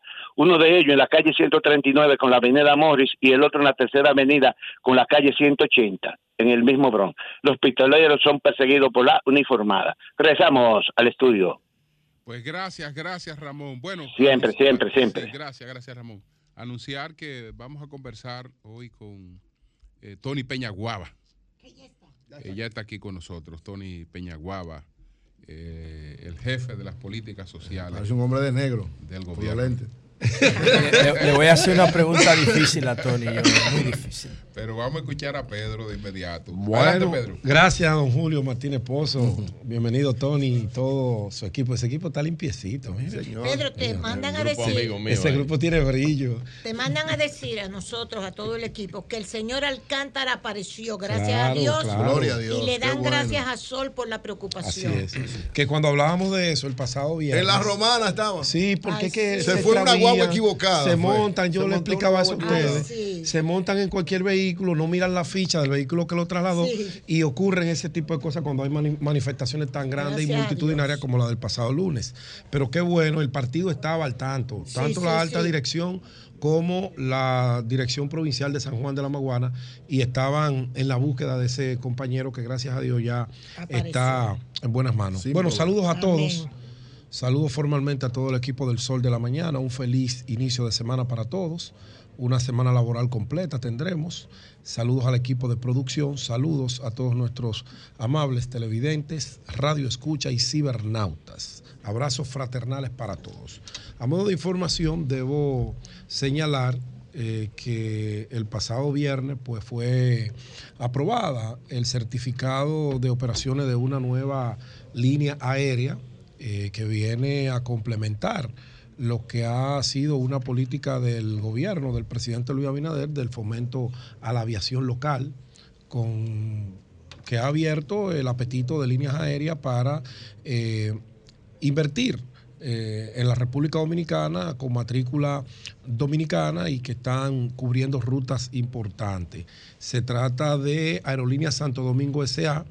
Ellos proyectan iniciar sus operaciones hacia destinos como Puerto Rico, Islas Turcas y Caico, Bahamas. Cuentan con cinco aeronaves de hasta nueve pasajeros. Ya pasaron, según me informan, todas las verificaciones que tiene que hacer la Junta de Aviación Civil, el IDAC y demás, y pues la YAC le, aprobó su certificado de operaciones. Eh, también fueron aprobadas las solicitudes de Arajet Airlines. Esta aerolínea, de verdad que yo que ya he volado en ella, me siento satisfecho como dominicano y espero que se pueda mantener así por muchos, muchos, muchos años y que sigan llegando líneas como Arajet, porque de verdad que están cubriendo un vacío que necesitábamos los dominicanos para poder volar a algunos destinos de manera más económica y confortable, segura y puntual, y eso se está dando. Y acaban de aprobarle ya nuevas rutas desde Santo Domingo hacia Buenos Aires, Santa Cruz, Asunción, en Montevideo, Chile y desde Santiago hacia Bogotá y Medellín. Eso es muy importante porque nos conecta de manera directa, ahorramos dinero y ahorramos tiempo. Enhorabuena para la aviación. Hay áreas ahí que hay que prestarle un poquito de atención. María Elena ha estado bastante, dándole bastante seguimiento a esto y ojalá que nuestros amigos del IDA pues puedan dar con eh, solucionar esos problemas de operatividad y de, y de- y de- y técnicos que sabemos que tienen por ahí, pero yo creo que ellos pueden eh, solucionarlo. Bueno, quiero agradecer a mis compañeros del Partido Fuerza del Pueblo, de manera muy especial en Arroyo Manzano, a Bartolo Guzmán, a Girandi Muñoz, a Luis Sepúlveda, a Judith Amparo, en Fundación. Eh, en Fundación y en Manzano, a Juan Francisco y a Bartolo Guzmán, presidente de Direcciones Medias, con los cuales estuve reunido el pasado sábado, dos actividades eh, tipo asamblea bastante importantes. Ahí socializamos muchísimos problemas, como ustedes podrán ver en la foto. Eso es parte de los trabajos de contacto y de crecimiento de la organización y de los proyectos que tenemos para la circunscripción número dos. Uno de los principales problemas que los comunitarios nos comentan en todos los barrios de la capital es el tema del suministro del agua. Y me quedo en el agua porque ya lo demás de delincuencia, desempleo, ya eso es eh, un secreto a voces. Pero yo sé que estamos en un momento de una sequía estacionaria, hay problemas con nuestras presas, pero es muy importante que la parte operativa de la CAS diseñe un plan o aumente el plan que ya tienen y que a esos barrios pues le pueda llegar agua porque no tienen. No tienen y por más que uno como político trata de ayudar, eso no, no hay forma económica ni humana de que se pueda dar un resultado eh, que pueda impactar a la necesidad que tienen esta gente. Es importante lo propio para los girasoles, donde estuve también reunido durante este fin de semana con Yajaira Zavala, Raquel Edward, eh, Fran y su esposa Virginia, que nos organizaron unas actividades bien bonitas allá y pudimos conversar con los líderes religiosos, los líderes comunitarios, los líderes eh, políticos y los miembros de la Fuerza del Pueblo en esa demarcación donde eh, cada día se va sintiendo más la presencia de esa organización. Agua.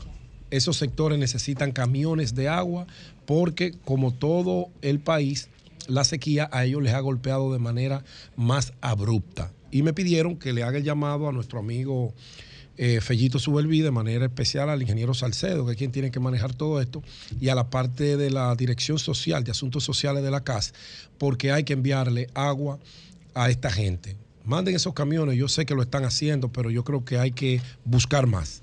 Hace falta más porque con el agua, sin agua no se vive. Esos sectores necesitan de todo esto. Bueno, hablando de agua, hay una amenaza que cada año se cierne sobre las playas del Caribe de manera muy específica en México, en la península del Yucatán y en el Caribe, eh, la República Dominicana no se escapa de ella, Belice y otros puntos. Es el tema del sargazo. Se habla que la masa de alga de casi 9.000 kilómetros de largo avanza y ya se siente su presencia en el Caribe. Eh, leía un reportaje de la BBC y en el fin de semana estuve, el, el viernes estuve por Punta Cana, aunque regresé el mismo día, y hablé con algunos, no, andaba en, en trabajo, hablé con gente ligada al sector turístico que tienen una gran preocupación con el tema del sargazo porque cada año llegan cantidades enormes de esas algas marinas que todo el mundo cree que son inofensivas, pero ya los neumólogos y especialistas están alertando sobre la presencia de ellas y los daños que causan no solamente a las algas marinas y a las especies, sino también porque después de 48 horas el hedor que produce esta, estas algas es dañino, lacerante para la respiración, es dañino para el tema que tiene que ver con infecciones de la piel, respiratoria y demás. Incluso algunos eh, recomiendan que eviten ir a las playas donde eh, hay presencia de sargazo. El sargazo eh, se habla de unos 9.800 kilómetros de esa alga marina que estarán llegando a México. En México, por ahí por la playa de, de- de Cancún, de 80 playas, en apenas cuatro, cuatro playas no hay sargazo. Después hay una presencia ultramasiva que ya ellos no saben qué hacer y esto de una manera u otra está alejando a los turistas de esa zona. Lo propio va a pasar en República Dominicana. Ya el sargazo está aquí, está presente. Eso solamente usted puede ver las dimensiones por la parte satelital. Y la parte más pequeña de la presencia en el mar es del tamaño de un campo de fútbol. Imagínese usted qué eh, eh, dimensión puede tener la parte más grande. Ya todas nuestras playas tienen sargazo. Eso es lesivo para la salud, es lesivo para las especies marinas. Pero lo peor es que se previó aquí para el tema del sargazo. Podemos decir, bueno, no es algo que nosotros podemos evitar que llegue. Claro que no, porque eso viene desde el África y la parte más afectada es el Caribe. Ahora bien, el Ministerio de Turismo sabe del gran daño que afecta a esto, porque uno de los atractivos principales que tenemos en República Dominicana son nuestras playas, nuestros balnearios, pero las playas son lo que pone loco a los holandeses, a los ingleses, a los norteamericanos. Y cuando ellos ven esas manchas que están googleando y ven ese basurero, en las orillas de las playas y en las aguas de las playas, dicen, no, yo voy a cambiar de destino porque eso de una manera u otra hace daño. Y ya hay toda una corriente internacional hablando de los daños que causa la salud después de 48 horas de estacionado esas algas marinas que se llaman sargazo, porque tienen un contenido de, de ácido sulfúrico que afecta considerablemente a la especie humana y a la especie marítima. Ahora bien, está toda esa basura acumulada en nuestra playa. Los hoteleros están con la mano en la cabeza. ¿Por qué? Bueno, porque es que no es a los hoteleros que les corresponde recoger el sargazo como desecho sólido. Es a las autoridades, porque los hoteleros no tienen una estructura, una plataforma y no es un problema que generan ellos. Pero ellos han hecho su parte. Pero hay un gran problema en los rellenos sanitarios que hay por ahí en la provincia, por ejemplo, de- de- del este, está prohibido depositar el sargazo para triturarlo y colocarlo en algún lugar donde no sea lesivo para la salud. La ley ambiental prohíbe que los sargazos, ese desecho, sea depositado donde se deposita la basura común y corriente. Hay un tranque. Las alcaldías no tienen dónde, cómo recogerlo porque no tienen dónde botarlo. Entonces, ¿qué está ocurriendo? Que ese sargazo lo tiran en cualquier finca. O sea, ya el daño no solamente se queda en las playas, el daño se está expandiendo a todo el territorio de la costa este del país, que es donde más daño causa el tema del sargazo. Hay que preguntarse, ¿tiene el Ministerio de Turismo un plan para ir en auxilio de los hoteleros? ¿Tiene un plan para trabajar con las alcaldías de esos municipios? ¿Tiene un plan para Llegó a ver Boca cómo? Chica. Boca Chica, toda esa Llegó a zona. Boca Chica. Señora. El sargazo. Sí. No, es que usted ve esa mancha marrón en el agua, ese es el sargazo que choca con usted. Sí, sí, Creíamos que era inofensivo. Y se te no, sube a la cabeza, se te sube por todas partes. Y es Una corona. y produce enfermedades respiratorias Sí. graves. Pero se puede usar de abono, tiene uso diferente. Sí, pero eso, Hay que hacerlo. pero para que haya ese uso, tiene que tener un Hay que proceso, hacerlo. que es lo que no hay, porque hay un tema con la ley que prohíbe que, por ejemplo, la gente que recoge Sí. de residuos sólidos lo deposite. Porque aquí la basura se le está sacando muchísimo dinero. Con la clasificación, las gomas se, se reexportan, el plástico también. Hay una parte que se usa para, para, para el relleno y el abono de, de- de la agricultura. Otra parte que se tritura y sirve como abono orgánico. Sirve para muchísimas cosas, pero con esto hay un tranque. Y los hoteleros, ahora mismo con esta amenaza de 8.800 kilómetros de sargazo que van a venir una gran parte a México y a la República Dominicana y gran parte del Caribe, no saben lo que van a hacer. Yo les recomendaría al ministro de Turismo, si no lo están haciendo, reunirse con los hoteleros, con las alcaldías y buscarle una salida donde se va a depositar ese tema del sargazo, porque es un gran dolor de cabeza que Sí. puede afectar considerablemente los planes que se tienen de crecimiento y expansión del turismo en la República Dominicana. A propósito del ministro, me hablaron hace unos días de una reunión. pasó? Con 60 diputados, etcétera. ¿Y va a desafiar a Luis? Yo no creo. ¿Va no, a desafiar a Luis? No, ¿qué pasó? ¿Qué ministro estamos pero de turismo. De turismo. No, No, pero ¿Va a desafiar a Luis? Una de las No. principales figuras que ¿Qué fue lo que, te hablaron? No, no, no, no, no. una reunión con 60 diputados. No, David no loco. Ayer- ayer estaba David en un acto. un proyecto de apoyo. yo no sé, pero, David estaba en un el- acto ayer del partido, el apoyo obligatorio estaba David ahí. de la mujer y que nunca va No, no, ahí había la dirigencia nacional. Eso, no quita porque cualquier Lo cosa. aplaudieron que, muchísimo Cualquier cosa que la haga es para fortalecer el PRM. No creo. No, Y, lo que está haciendo Hipólito con Carolina fortalece al PRM. Sí, sé, claro que sí. ¿Ah, sí? Oh, no. Sacarle la principal Pero figura ¿cómo que- del Distrito Nacional, generar un dolor de cabeza, lo sé- fortalece. sé- No, porque se ponen de acuerdo. ¿Qué Hipólito se ponen de acuerdo. Sé que ahí, en un primer conteo, y, y- y creo que llegaron otras figuras, pues habían 60 diputados. Con David. O sea, no son de Luis, son de David. No, del Son del PRM. Son del PRM, pero- apoyan a David. Sí, pero a, a David era que le hacían el coro. No, apoyan a David, pero son están, con la PRM. reelección. Están con la reelección todito. Claro. Habían 60 Aquí nadie se ahí. pierde aquí con la reelección. Lo Nadie. Que David está mostrando. Sí, pero David, está mostrando músculos por si Sí, acaso. pero está con la reelección, David. No, Sí, nadie. digo yo. Bueno, David está de acuerdo con. Sol 106.5. Tony Peñaguaba, el coordinador del Gabinete de Política Social del gobierno, está con nosotros. Pero el próximo 10 de mayo, el próximo 10 de mayo se cumple el 25 aniversario del el fallecimiento del doctor José Francisco Peña Gómez. Y a propósito hay una serie de actividades, hay un concurso que está convocando la Universidad Autónoma de Santo Domingo. Vamos a hablar primero de esta parte Ay, sí. De las actividades con motivo del 25 aniversario del fallecimiento del doctor Peña Gómez. Bueno, ante todo, gracias por la participación. Peña Gómez no solamente es mi padre, es mi líder. Yo eh, no admiro a mucha gente. Yo te puedo eh, felicitar cualquier cosa, pero por ejemplo aquí, en Pecado Dominicano, yo no admiro prácticamente a nadie. Ahora yo admiro a José Francisco Peña Gómez, porque le salió Peña Gómez para convertirse en un referente mundial y un líder de esa dimensión. Eh, tiene que ser una persona realmente con mucho sacrificio, con mucha tenacidad. O sea que aparte de mi líder, yo tengo admiración por mi padre, como la tengo por Mandela, y la tengo por varias gente a nivel mundial, porque entiendo que son personas que lo dieron todo por sus países.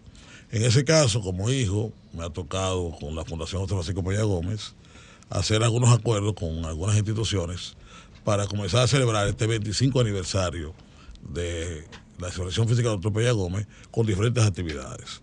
Comenzamos con una actividad que tenemos un conversatorio en la Biblioteca Pedro Mir, Auditorio Manuel del Cabral, a las cinco y media de la tarde, en la cual va a participar eh, Rafael Gamón y Cordero, eh, Alberto Grullón y la doctora Mira Cortiz Bosch. Estamos invitando a... Eso es el miércoles. Eso es el miércoles. Ya para final de mes eh, tenemos eh, la vida de José Francisco Peña Gómez en historieta. Eh, tenemos seis historietas ¿Quién que la está estamos. haciendo?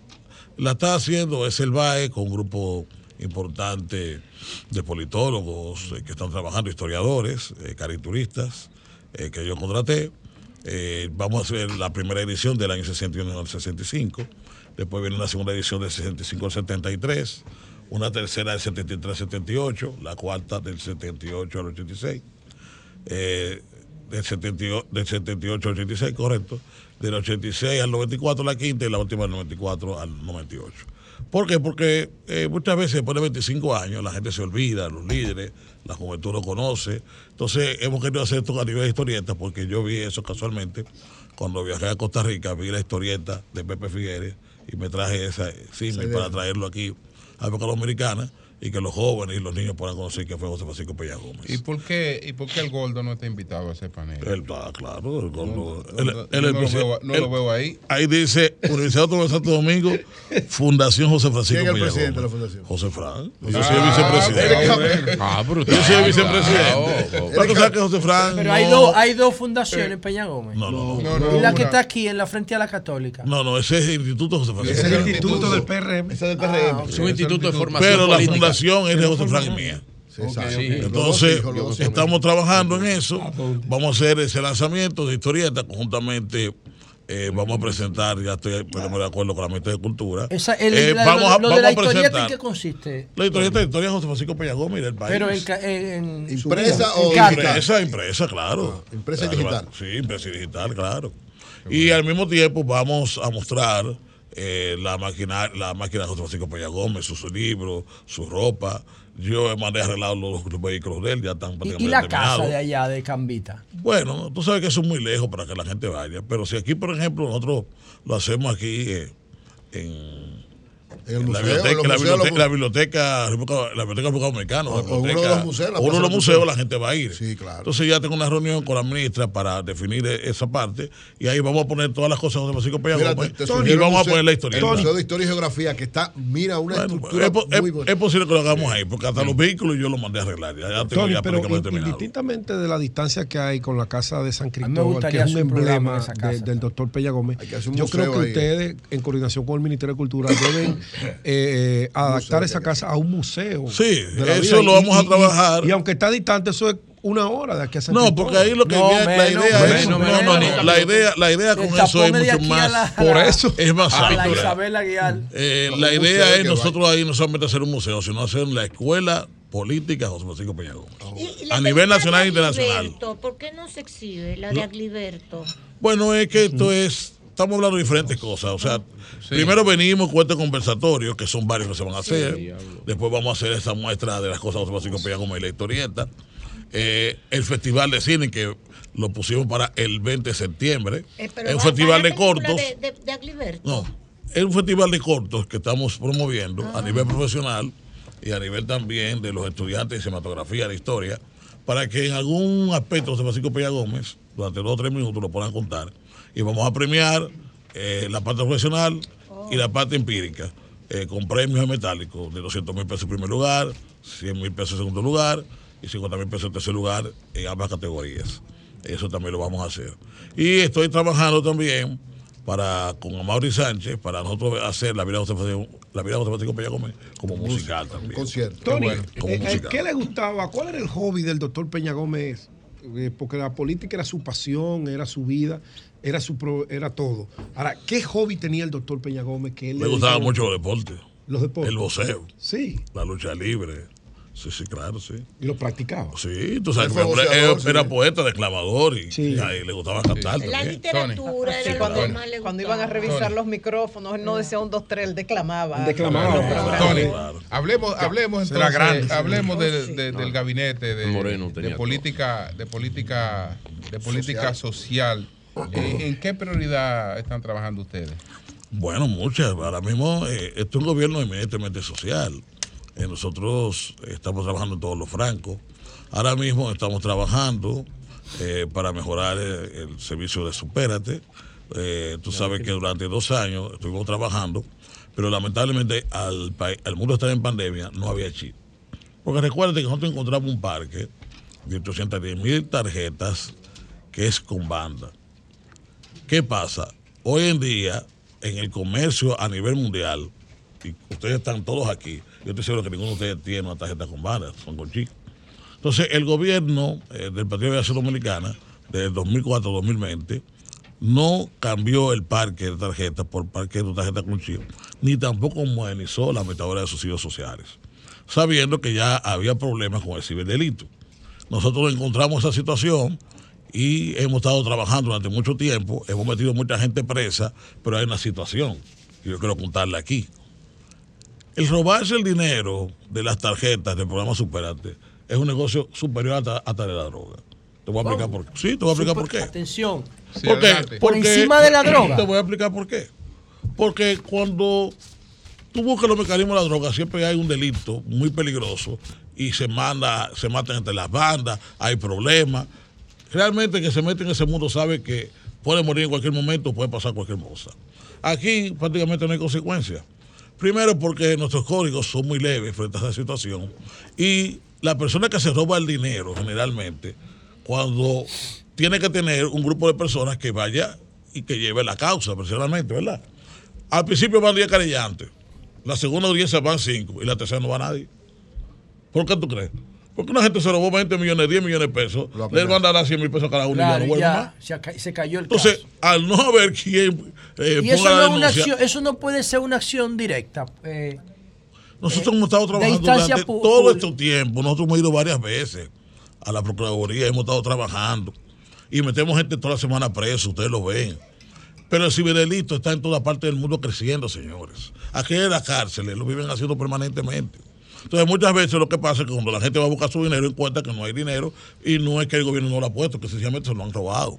Y el hecho de que exista la tarjeta, ¿verdad? Por eso lo quiero explicar con detalles, porque muchas veces se hace la cosa irresponsablemente, se hace las cosas como son. Hay que buscar la etimología de cómo comenzó este tipo de cosas. Hoy en día es imposible usted poder tener un sistema con tarjeta con banda. Entonces nosotros desde hace mucho tiempo con el Banco Sí, Reserva es estamos trabajando, hemos contratado y comenzamos a cambiar ya todo el parque de un millón y quinientas mil tarjetas a, a chip. Tú te imaginas ahora el trabajo enorme que está haciendo Supérate. ¿Qué Que está haciendo la puede compañía de tomar Gloria. proceso? Eso te va a tomar un año, porque que, eh, los, ¿Un pobres, año? los pobres se mudan mucho. Eh, o sea, generalmente a todos nosotros, cualquier banco va, ¿verdad? Y en 48 horas te manda una tarjeta cuando hay un Sí, cambio. Pero es un, es un proceso difícil, porque es un proceso que es prácticamente persona a persona que estamos haciendo en todo el país. En este momento ya van por algunas 70 mil, 80 mil tarjetas que han cambiado. El plan es cambiar por lo menos 100 mil tarjetas todos los meses. Hasta final o principio de año, cambiar todo el parque. Para blindar en esa parte, por lo menos, en cuanto a la clonación. En cuanto al robo, estamos trabajando con los métodos sociales para fortalecer sus sistemas, para mejorar sus sistemas, para cambiar los sistemas, e inclusive hasta para ver si la ADE se va para la ley, la ley financiera y monetaria. ¿Y por qué? Porque no existe en la República Dominicana una institución que maneje la cantidad de recursos que maneja la ADE, maneja entre 4 y 5 mil millones de pesos todos los meses. Sin embargo, tú tienes un sueldo, por ejemplo, que el jefe de tecnología gana 120 mil pesos. ¿Qué pasa? Al estar la administración pública no puede ganar mucho dinero porque tú sabes que hay un tope por el mar. Pero generalmente ese tipo de instituciones que hacen este tipo de trabajo están fuera del radar del mar y le pagan una cantidad de gente. Tú puedes estar seguro que en Carnet, en Azul, en cualquier otra institución que se dedique a este tipo de cosas, el jefe de ciberdelito debe ganar un millón de pesos. ¿Por qué? Porque tú estás manejando miles de millones de pesos. Entonces tú no puedes tener una gente con un solo pírrico como pasa en el Estado Dominicano. Entonces estamos trabajando todo eso para también convertir la ADES en una institución mucho más técnica, mejor profesional, mejor pagada, eh, mejor tecnificada, para tratar de que no pase este tipo de cosas y lograr que eh, todo el dinero del pueblo dominicano le pone la tarjeta pueda llegar a feliz término a todos los contribuyentes. El programa Supérate pertenece a ese gabinete, ¿cierto? Sí, claro. Ustedes son que le suministran los recursos para los programas que hace, para el programa Supérate de manera muy específica. En los últimos meses hemos visto muchos escándalos con el tema Supérate y como que uno ve que toda la culpa va hacia Gloria Reyes, que es la que está al frente de esto. ¿Qué es lo que está pasando realmente con ese programa? ¿Es que no le están dando los recursos a tiempo a Gloria para No, cuando... los recursos se depositan siempre, es que no hay problema con los Y recursos. entonces, ¿qué es lo que pasa? Es que vuelvo y te repito, mira, aquí existen cientos y cientos de bandas con tecnología, muchas cámaras de de los Estados Unidos, como son tarjetas, vuelvo y repito, con banda, con una numeración que ellos consiguen, con una data que está en la calle, perfectamente le sacan el dinero. Entonces la gente cuando va a buscar su dinero no está. Pero no es porque el Estado no lo ha puesto, es que se lo están robando. Esa es la primera. La segunda es que, vuelvo y te repito, al ser un sistema tan vulnerable, parece que la data desde hace mucho tiempo está en la calle. La tiene mucha gente en la calle. Y eso hace que sea muy difícil. ¿Cómo se cambia eso? Cambiando todos los equipos que estamos haciendo, con mejores tecnologías, y cambiando la tarjeta por la tarjeta con chip para evitar esa situación. Esto es algo que nosotros le hemos heredado. Lo que pasa es que irresponsablemente, lo quiero decir aquí, la administración pasada callaba ese tipo de cosas y no la decía. Y al duplicarse el parque, obviamente, ¿Te se monta la más. administración pasada se fue hace tres años? Pero escúchame. No, pero que digo, ah, pero yo- digo que ya hace tres años Sí, que pero, se fue. pero ya- quiero, pero quiero recordarte, quiero la- la- recordarte, la- la- quiero, quiero sí. recordarte lo siguiente, por eso expliqué que yo he sido muy franco. Te dije que los primeros dos años y medio era Ok. imposible traer el chi, Ah, ok, porque ok, nosotros ok. no producimos chi. Entonces, si no, si no puedo traer la tarjeta con chi, ¿cómo lo puedo cambiar el parque? Ahora fue que lo pude, ahora que lo estamos cambiando, porque ahora ha cedido esto, ya hay chi, el chi es muy demandado en todas partes del mundo y nosotros hemos podido lograr ya que a través del Banco de Reserva conseguir ya la tarjeta con chi y hemos comenzado a cambiar todo el parque de una forma responsable para cambiar este tipo de cosas. Y toda la semana metemos gente presa. Pero te he dicho, lamentablemente, ¿verdad? Eh, cómo se maneja aquí nuestra justicia y que la mayoría de esa gente salen descargada. Esa es la verdad. Eso era lo que quería confirmar. Entonces, ¿este hecho quedará sin sanción? ¿Cuál? Esto, ¿Estos robos? No, ha bueno. perdido la esperanza. Dice, lo arrestan, pero salen, lo descargan. Bueno, el problema es que nosotros somos parte del Poder Ejecutivo, nosotros somos parte del Poder Judicial. No, no. No podemos yo hacer sé, nada frente a la Pero situación. por lo que está observando, se ha Bueno, perdido yo la espero, yo espero, que yo espero que en, lo- en el nuevo código este tipo de tipificaciones, como otras más, deben que ser mucho mejor instrumentadas, buscar un- algunas formas para poder tratar este tipo de temas, porque este es un tema no solamente a nivel eh, de nosotros públicos, a nivel privado, señores. Y a mucha de- gente le roban el dinero. eh, muchas veces de sus empresas y no se dan ni cuenta de este tipo de cosas. Y eso lo hace, eso lo hace un preso desde de, cualquier empresa, de cualquier así cárcel. es, así es. A nivel del Ministerio Público, la Procuraduría Especializada en Delitos de Alta Tecnología funciona. Sí, bueno, ellos nos ayudan, trabajan, pero la verdad es que yo te voy a ser honesto y te voy a decir, mira, muchas veces para nosotros mover la acción, el coronel Méndez que trabaja conmigo, que es el jefe de seguridad, a veces tenemos que buscar los vehículos, la gasolina, eh, tenemos que buscar los viáticos y todo, para poder poner a los jueces y llamarlos y estar arriba de ellos para que se den una orden, para poder allanar un colmado o poder allanar un, un- cosa, porque también te voy a decir, quiero hablar claro, ¿eh? el 95% de los colmaderos actúan de forma correcta. Pero hay un 5 o 10% que no lo hace, que presta su verifón. Y al prestar su verifón, entonces, ahí fácilmente tú comienzas a hacer un proceso delictivo. Esa es una realidad también que pasa también. Tony, ¿ustedes creen que las personas que se dedican a, a estafar al Estado y a los beneficiarios de esta tarjeta actúan de manera dispersa e independiente? ¿O ustedes creen que eso tiene cierto nivel de organización? Las dos cosas, las dos Porque si tiene cierto nivel de organización, Ay, ay, se puede perseguir a La- nivel la- de Estado. la- la- las dos cosas, las dos cosas pasan. Pero vuelvo y te repito. Te dije que robarse dinero así a veces es mucho más fácil que vender droga. ¿Por qué? Porque cuando tú vendes droga tiene consecuencias. Y a veces puede buscarte la muerte. Aquí la gente, lamentablemente, sale por ahí muerto de la risa a los dos o tres meses su causa y sale sin ningún tipo de inconveniente. ¿Ves alguna posibilidad, Tony, de alianza opositora o descarta esa posibilidad frente al PRM? Mira, hay un fenómeno que se está dando, porque yo veo muchas veces que ustedes cuando comentan, hablan de la posibilidad de un frente. Lo primero, generalmente cuando hay divisiones como la naturaleza que tuvo el Partido de Liberación Dominicana, eso se da en el tiempo y en el espacio. El, el trabajo es muy corto, me explico. Si hoy en día el PLD hace una alianza con Leonel Fernández, ¿qué tú crees que va a pasar con el PLD? Va a ser abs- absorbido, absorbido totalmente. totalmente, claro. O viceversa. Claro. Si Leonel hace una alianza con el PLD y el PLD le encabeza, va a ser lo mismo. Claro. Entonces, ese es uno de los graves problemas que tienen ellos dos. Y eso le pasó al Partido Reformista. El Partido Reformista evitó que mi padre fuera presidente. ¿Por a qué costa? a la costa desaparecer.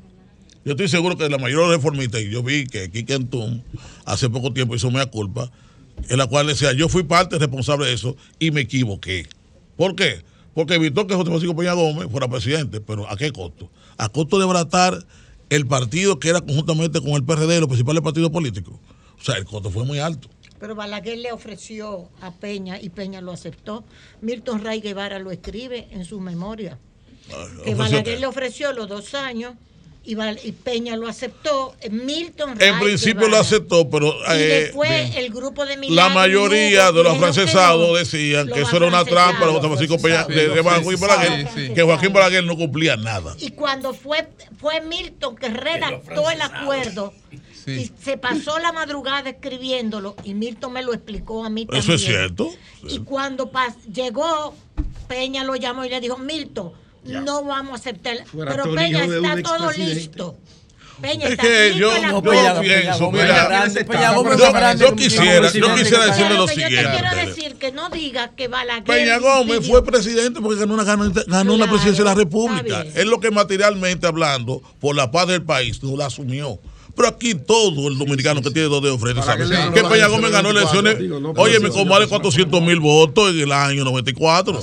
Ahora. Peña Gómez prefirió, por una razón que me la explicó a mí, Claro. me dijo en el año 65 los responsables era el grupo constitucionalista, el PRD y yo como parte del liderazgo. Yo no quiero pasar como el único líder Que ha casi en hecho el dos mundo que ha hecho dos revoluciones en menos de 30 Que ha años. provocado. Entonces, ¿por qué? Porque esta vez, en el año 94, la culpa va a ser exclusivamente mía. Y si va a morir un dominicano, él. para yo ser presidente, prefiero no serlo. Obviamente, la gente conocía la bonomía, la decencia de José Francisco Peña Gómez, Balaguer, astuto, le mandó la conversación del episcopado una vez, comenzó todo. Yo recuerdo que yo estábamos ahí con toda la juventud del partido, yo la presidía, y el líder. No crean esa gente, esa gente lo que están es trabajando ustedes en contra. fue- Pero Peña Gómez dijo, Claro. Peña Gómez eso era un humanista. Y Balaguer. Dijo, yo prefiero, si va a un baño de muerte, yo no voy a ser presidente. Tony, tiene. Terminamos ahí. Sí, tú como ah, uno de los especialistas fundamentales en el análisis político Y del el PRM. PRM no va a celebrar, a, a celebrar, no, a conmemorar estos 25 años. El PRM. Sí, ellos tienen el, el día de eh, pasado- mañana, la inauguración del local. Espérate. Eh, tienen misas en diferentes puntos geográficos. Ok, tienen varias actividades. Pero yo soy del PRM y se la estoy haciendo yo, la estoy haciendo del PRM también. La, Carolina, Paliza, PRD. Ellos van a ¿Tú sabes participar, que van a tener actividades. Tiene Tony de No, manera particular como, que- como, que como dirigente político En el PRM. algún Sí. nivel de preocupación o piensa que es posible que una alianza de la oposición podría evitar la reelección del presidente? No, Leonardo? mira, yo te voy a ser honesto.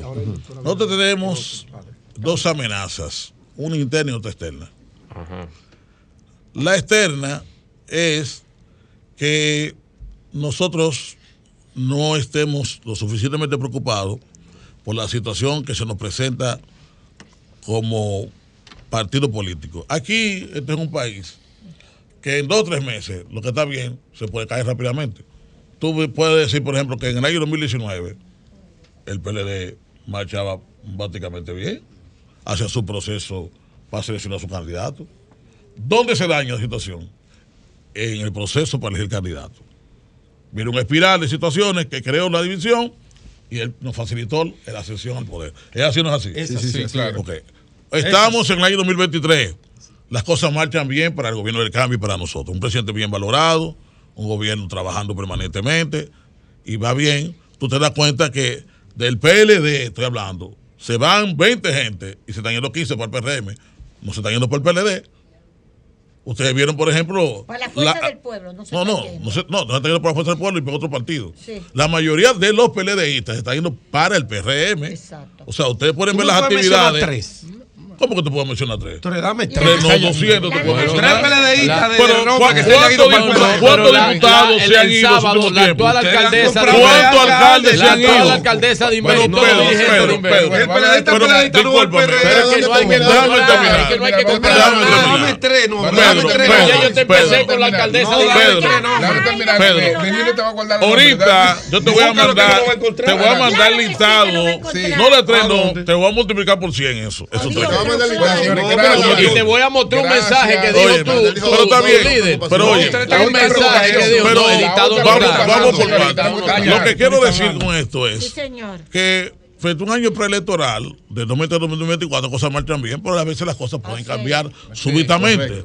Obviamente, el presidente Luis Abinader y todos nosotros somos gente que estamos en esto y no vamos a, no nos vamos a dejar que los problemas nos abrumen. ¿Y el Ahora, externo? ¿cuál Bien. es el ¿Hay problema? No, problema no. interno? ¿Cuál No, es, no, no, cuál es el que único no, problemita que tenemos lo externo? Ok.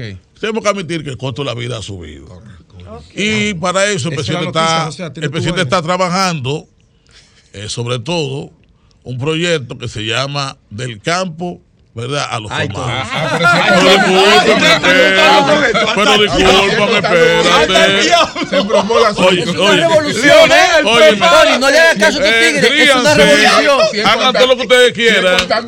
Oye, hagan ustedes todo lo que quieran. Nosotros vamos a trabajar en ese sentido. lo hacen correctamente, Y va a haber una serie de productos que van a llegar con mucho mejor precio que el que tienen anteriormente a la población Julio, tú pobre. estás apostando al Ustedes, nosotros sabemos que eso es algo. se va a sabemos que eso.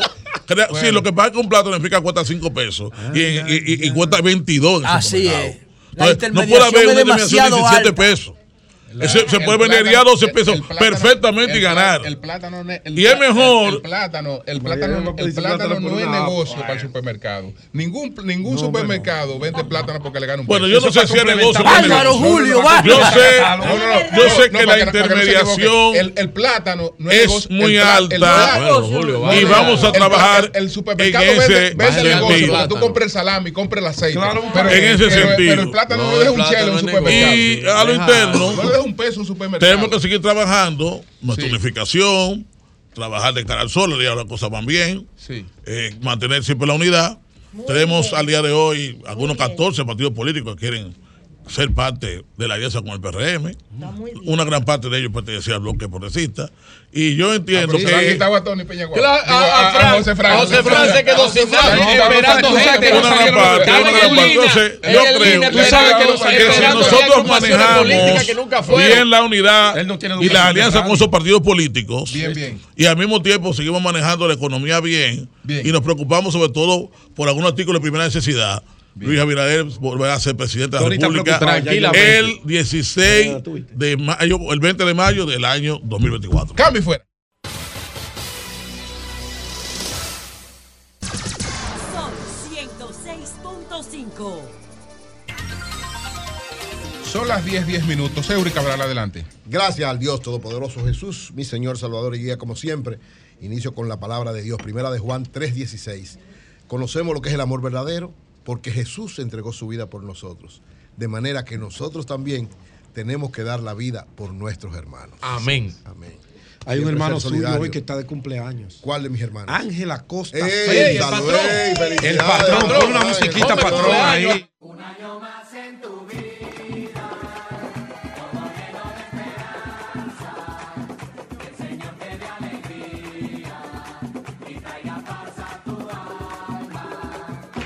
Bueno, felicidades, Wow, para felicidades. nuestro hermano, compañero y amigo, el ingeniero Ángel Acosta Félix, que cumple hoy 60 primavera. patrón. Felicidades, hermano. No, súbale no, no. alguito. Patrón, no puede ser más joven que yo. Alguito. No, no. Pero más joven que nosotros. Patrón, No, el no, muchachito. Él tiene viéndolo mucho Po- tiempo po- que súbale de alguito, repente. No, súbale, no, súbale, no, súbale. 60 años. Alguito. Yo creo que Eh, a- 70. a- Adelante. Eury. Oiga, señores, el- las economías en el mundo, el Fondo Monetario Internacional acaba de hacer una evaluación de cuáles fueron las principales economías del año pasado, el año 2022, ¿verdad? Viendo cómo el mundo está caminando. Para ver cuáles son las economías más fuertes, más sólidas, se parte de lo que es el Producto Bruto Interno, que es el valor monetario de la producción de bienes y servicios durante un año que tiene una economía determinada, un país determinado. Entonces, midiendo el PIB, el Producto Bruto Interno, se ve cuáles son las economías más importantes del mundo. La primera economía del mundo es la de los Estados Unidos. Hace tiempo que es la primera economía.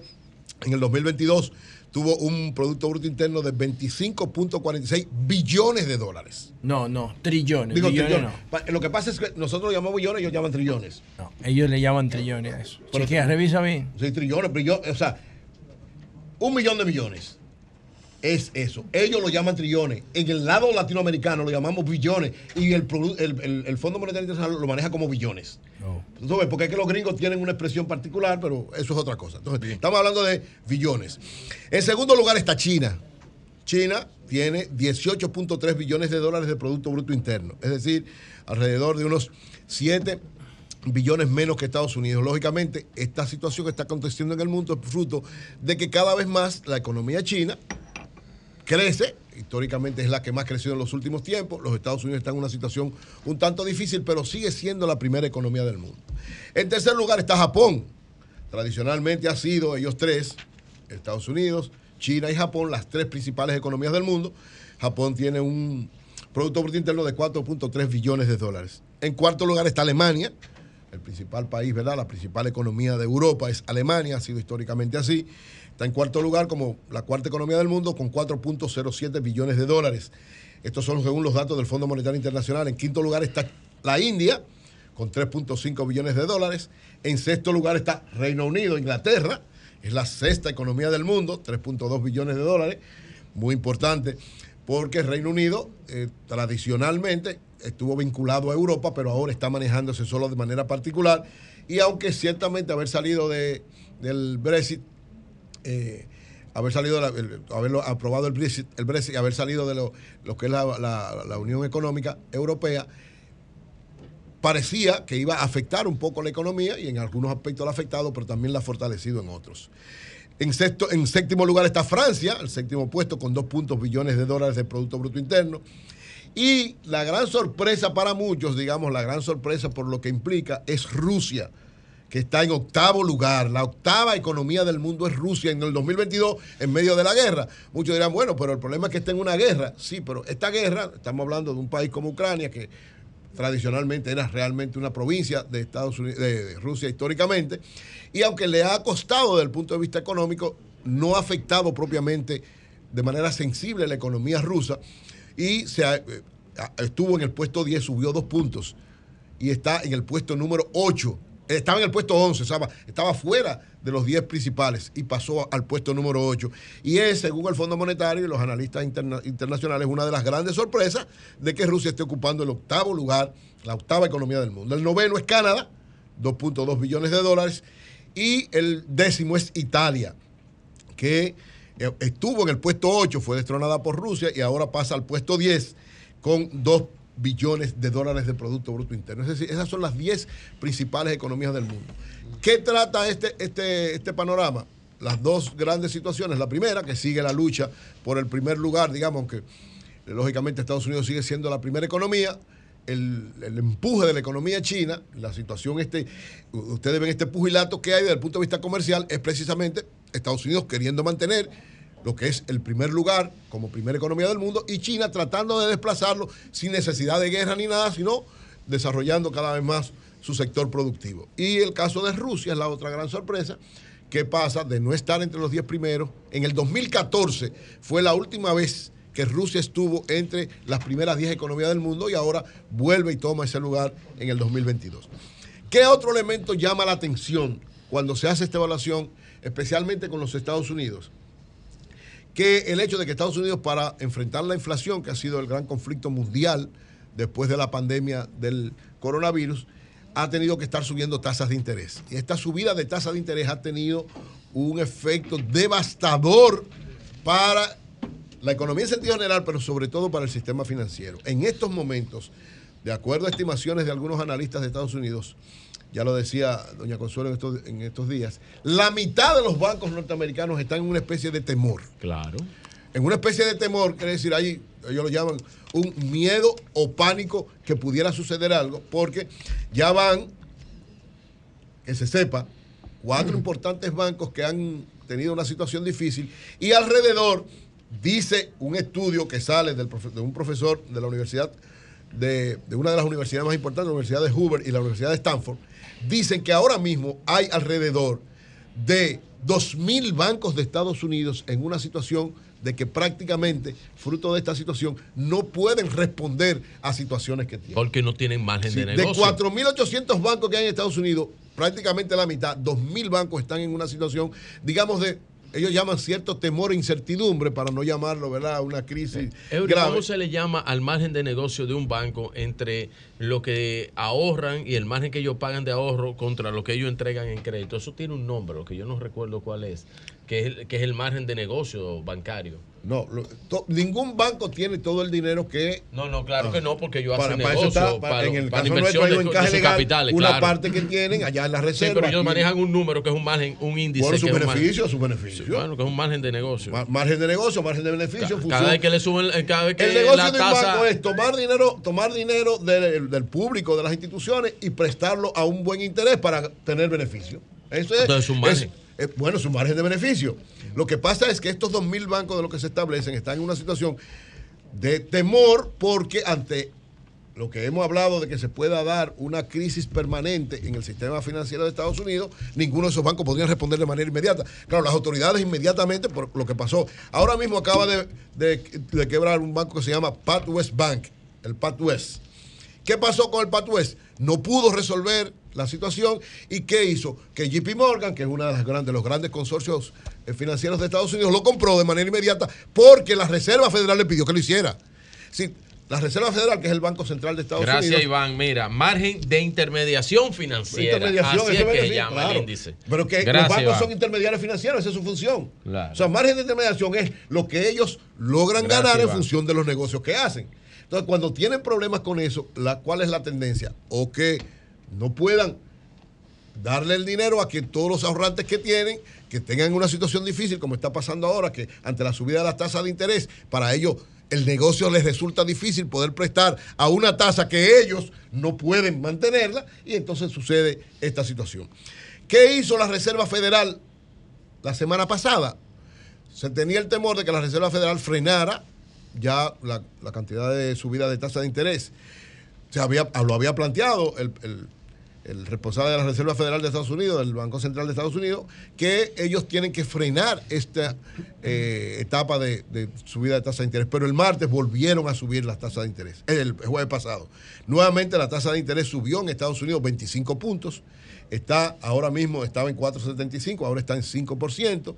El nivel más alto desde septiembre de 2007. Es decir, que el temor que sigue habiendo en el sistema financiero de Estados Unidos y mundial, en sentido general, de esta subida de tasa de interés se mantiene. Hay bancos en algunos lados, el Banco Europeo, el, Banco Europeo anunció que frenaba la subida de las tasas de interés. Ellos pensaban también que los Estados Unidos lo iban a hacer, pero Estados Unidos no lo hizo. Lo que prometió el presidente de la Reserva Federal que probablemente ya no haya más, por lo menos en unos meses. Lo que también se ve un poco complicado y difícil. Es decir, inflación y subida de tasa de interés han sido los dos grandes problemas de la economía mundial, a estas 10 economías principales, pero sobre todo a la primera que es Estados Unidos. Y esta situación de lo que tiene que ver con los bancos es una grave preocupación, porque cualquier situación, lo hemos visto ya, lo vimos en el 2008, lo vimos en las diversas crisis financieras que han habido, que cualquier situación que afecte a los bancos de Estados Unidos de manera de crisis del propio sistema, afecta a todos los bancos del mundo, a todos los bancos y a todos los que sobre todo estamos asociados de manera directa, comercialmente hablando con Estados Unidos. Por lo cual, esta preocupación no es solamente para Estados Unidos, sino que es pues, para el sistema financiero mundial, donde está incluida también la República Dominicana. Bien, señores, nosotros, tú recuerdas, Marilena, que recibimos la visita de eh, la Junta de Vecinos de, de los, los Cacicazos. casicazos, sí. Ellos se Eh, quejan, hablaban de un desacato judicial. Sí. Ellos argumentan que hubo un fallo judicial donde se les ordena a ustedes a suspender las operaciones del colegio. Ellos son el caso del colegio. Ellos Colegio hicieron dos quejas, ¿no? Tú recuerdas las dos quejas. Ellos hablaron Sí, del colegio. Del colegio y unas torres de inmobiliaria. torre Pero aquí están solo los Solo del representantes colegio. del colegio. En aquel caso era construcción. En el caso de ustedes es la operación de una escuela en un lugar que supuestamente, según la Junta, y según la Junta, en base al fallo judicial, ustedes no deben estar operando y que ustedes han seguido operando de, y no han cumplido. Es un eso. maternal, es un maternal. Exacto, es el Baby. Bienvenidos. Baby Ay, gracias School. todos, Baby Fair Entonces School. aquí está Jenny, Jenny Tavera, que es la CEO de, de este Colegio, colegio. Baby First School. Y está Richard Baby Gómez Gervasio, El eh, que es el abogado. Entonces, adelante. Vamos a ver.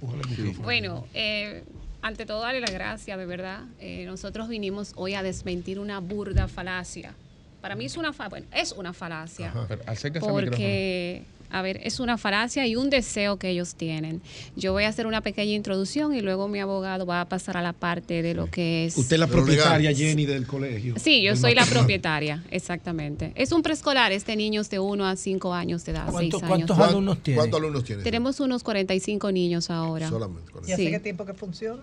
13 años. 13. 13 años. Ya, ya no sé, ya la discusión no tiene sentido. Ya, ya. 13 años. Ya, yo A creía ver. que era que se estaba instalando ahora. No, no, no, no. A ver, el centro se instaló en los Casicascos el año pasado, pero anteriormente donde está nuestro centro operaba otro centro escolar que se llamaba Galaxy Pero ahí International mismo donde ustedes están ahora. Sí. Claro, donde nosotros estamos ahora. ¿Y qué tiempo tenía ese? Ese fue en el 2016. ¿Y se habrán ido por razones similares a las que No, no, protesta era un colegio, no, era un colegio internacional realmente y con el tema aparentemente no les funcionó muy bien y, y se marcharon.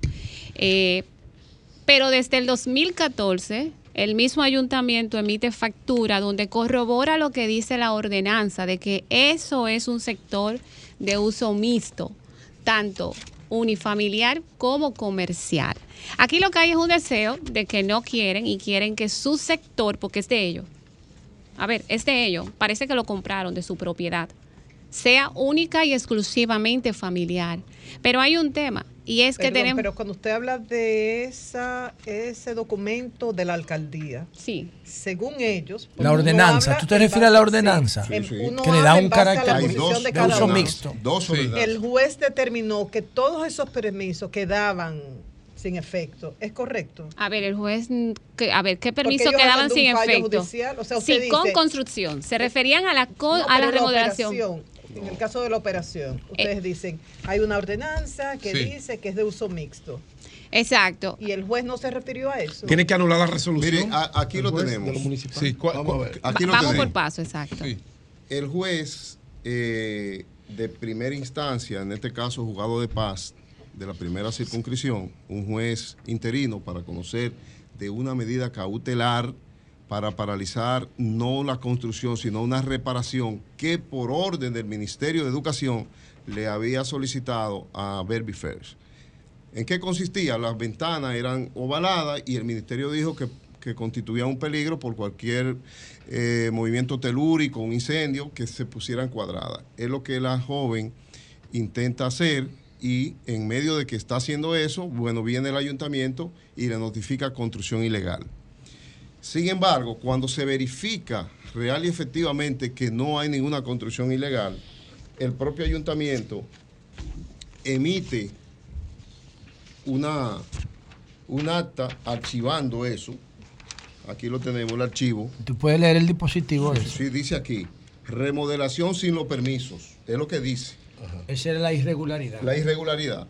Entonces, ¿Quién le hizo la recomendación de que cambiaran la ventana de ovalada a rectangular? O sea, Ministerio de para, Educación. exacto, Ah. para cumplir con los requerimientos. El señor para la Rodríguez dijo aquí y le dijo al país que ellos eran un colegio ilegal. Aquí tenemos el permiso de educación. Sí, al micrófono sí. Aquí tenemos el permiso de educación. O sea, no son ilegales El profesor Juan Bosch decía que el mentiroso y el cojo no van lejos. Usted tiene que tener cuidado. Tiene que tener ¿De qué cuidado. fecha es ese? Fácil. Aquí lo dice. 30 de septiembre de 2022. Porque ella hizo un traslado y eso es normal en los colegios.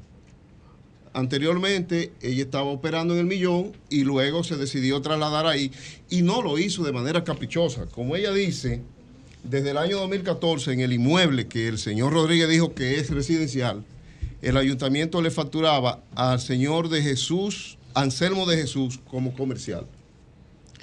¿Por qué? Porque no es un capricho. Aquí tenemos un mapa que lo hemos traído para que si ustedes quieren lo, lo puedan observar. y lo- pantalla. A ver, lo pudieran- y ese mapa de indicativo de densidad lo que dice es lo siguiente, dice, desde la avenida privada, es decir, actualmente presidente Antonio Guzmán Fernández, hasta la Luperón, comprendido desde la 27 de febrero hasta la Nacaona, es mixto, comercial y residencial. Por eso los supermercados están ahí. Por eso las plaza, torres hay- están ahí hay en la una- plaza. hay una plaza nueva que se llama Bloom. todo ahí. Aquí tenemos la resolución. Hay de todo, la- Aquí está la resolución 85-2019 y 2009 y la, y la resolución 1020, que él dijo que decía que era residencial. Entonces yo entiendo de que parece ser que se le olvidó leer, porque real y efectivamente cuando nos vamos a esta resolución dice lo siguiente en su artículo cuarto. ¿Qué dice? Dice, dice fácilmente lo siguiente. Aquí dice unidad PC3, urbanización Los Casicascos. En la definición... PC3 Los Casicascos. Sí, ¿Qué- Los qué es Casicascos. PC3? PC3 es la, es El la polígono el central polígono consolidado. central. Ah, ok. Usted ve unidad territorial. Sí. Mira acá. Pero me gustaría que abran el mapa nuevamente, si es posible. Vemos y el mapa. En- pudieran- el azul más En el uso permitido, por favor. Sí, el se pueda ver. azul eh, que está en el medio. No, Ese azul. ese Sí, azul. ese Ahí. azul. Ahí que lo Ahí es que sí, está, Lo ajá. que dice BR significa que se permite residencial Vamos a la leyenda ahora, y favor. comercial. Y dice que, se- que en esa área se permite residencial, unifamiliar, uso A ver. institucional y comercial a pequeña escala, permitido. uno por manzana, BR. que es lo que tiene Berbifer. En la manzana comprendida entre la calle Canacinaba y Onaney es una sola, un solo co- colegio que existe ahí. No existe otro. ¿Y por qué ellos hablan de un fallo judicial? que hay Bueno, fallo judicial. Lo que dijo, se está de desacatando. Sí, vamos ahí, vamos ahí. Lo Sí. que dijo el tribunal en una medida cautelar fue, y lo vamos a pasar a leer ahora. Sí. Dice aquí. Tercero, paraliza el uso de suelo y la construcción ilegal. Eso es todo. No habla, y yo se la voy a dejar aquí, Pero de para-. Paraliza la construcción, pero no es esa construcción de ustedes. Es que no hay construcción. Es que no hay construcción, nunca No ha habido nada. construcción, Pero es entonces, una ¿pero por qué esa remodelación. Porque se ha montado sobre, sobre un aparataje ilegal. Incluso le voy a dar un dato. Esa querella interpuesta por el ayuntamiento del distrito, violentando su propia normativa, porque miren qué es lo que pasa, señores, es que cuando el ayuntamiento emite una normativa de uso de suelo, ya no tiene el planeamiento urbano que otorgar uso, simplemente tú te circunscribes A la normativa. a la normativa, porque rige está ella. dado. ¿Y qué es lo que hace el ayuntamiento? Que cobra las tasas correspondientes, más nada, porque no puede emitirse normativa sobre normativa. Ya hay una normativa que dice que desde la privada hasta la Luperón, 27 y Anacaona, se permite uso familiar y comercial. Entonces no puede planeamiento eh, emitir una, una, una certificación diciendo que no hay un uso de suelo, pues está aprobado en la normativa. Ella pagó inclusive los impuestos. La alcaldía que dice Lo cobró ante- los ante impuestos esta- la alcaldía. Ante la disputa entre la Junta de Vecinos y ustedes, ¿qué dice la alcaldía? Mire qué pasa, Le y comprendo la alcaldía. Yo trabajé 14 años con Roberto Salcedo. Esa junta de vecinos que está ahí ejerce mucha presión social y económica. ¿Le tienen miedo? Le tiene miedo. Cuando Roberto hizo la democratización del Mirador Sur poniendo las canquiñas, eso fue un desastre. Sobrevino un pleito terrible contra nosotros que estábamos en la administración, porque se entiende esa persona que están ahí, que eso es un sector exclusivo de ellos. Una especie de casa de campo que obviamente paga los servicios del Te Estado. dice la gente que vive frente al Claro, no quería el parque de la canquiña. Entonces, Pero, pero mire, señor, no es bueno generalizar, porque Bueno, sabemos. la Junta. No, no, pero déjeme decirle, yo no voy a hablar de la Junta porque yo no los conozco a todos, pero conozco vecinos de esa zona, personas de edad, envejecientes, recién nacidos, personas que recién parían en ese momento y no podían descansar ni dormir por la bulla de todas esas actividades. Inclusive hay un negocio que está en las Núñez de Cáceres, justamente ahí en, la, en, esa, en esa área, y no han podido hacer que los propietarios de ese negocio cumplan con bueno, las normas. eso es un tema de normatización. Ahora, el uso Por del eso parque. digo que no- no es que no, hay de todo. Estamos de acuerdo con usted. Ahora es un tema de autoridad. Que resulta que ya, como le explicábamos, el colegio cumple con la normativa. Pagó los impuestos inclusive, pero aún así tiene la presión el ayuntamiento de seguir eh, sometiendo a, a Verbifer sin tener razón, porque nosotros pagamos los impuestos, cumplimos con la normativa y en tercer lugar, para esclarecer que se está frente a un abuso, la, la querella que se interpuso ya está prescrita, porque el fiscal tenía tres meses para solicitar apertura a juicio y no lo ha hecho. Es decir, en mayo del año pasado se interpone la querella contra ella y se solicita una medida cautelar que no habla de desalojo, hay una audiencia fijada para este jueves a las 9 de la mañana. Hay una solicitud de medida de coerción. Contra la señora Tavera. De coerción. De coerción. ¿Por qué? Bueno, nosotros no entendemos porque, es porque ya él tenía tres meses después de la querella para solicitarla y no lo hizo. Y eso lo está solicitando el fiscal. Eso está precluido, sí, eso es. No, eso, eso, eso, es parte, eso es parte no, de la primera no, sala del juzgado. Eso no es un tema para estar pidiéndole prisión a la gente. Tú estás loco. Es eso correcto, es parte de todo eso. Pero mire una cosa. Ustedes van a asistir. Claro, vamos claro, a asistir. Pero ir. fíjese una cosa. Pero mi amor, yo le estoy Cuando se trata. No, cuando se ponga, trata. Yo sé que tú estás a favor de eso.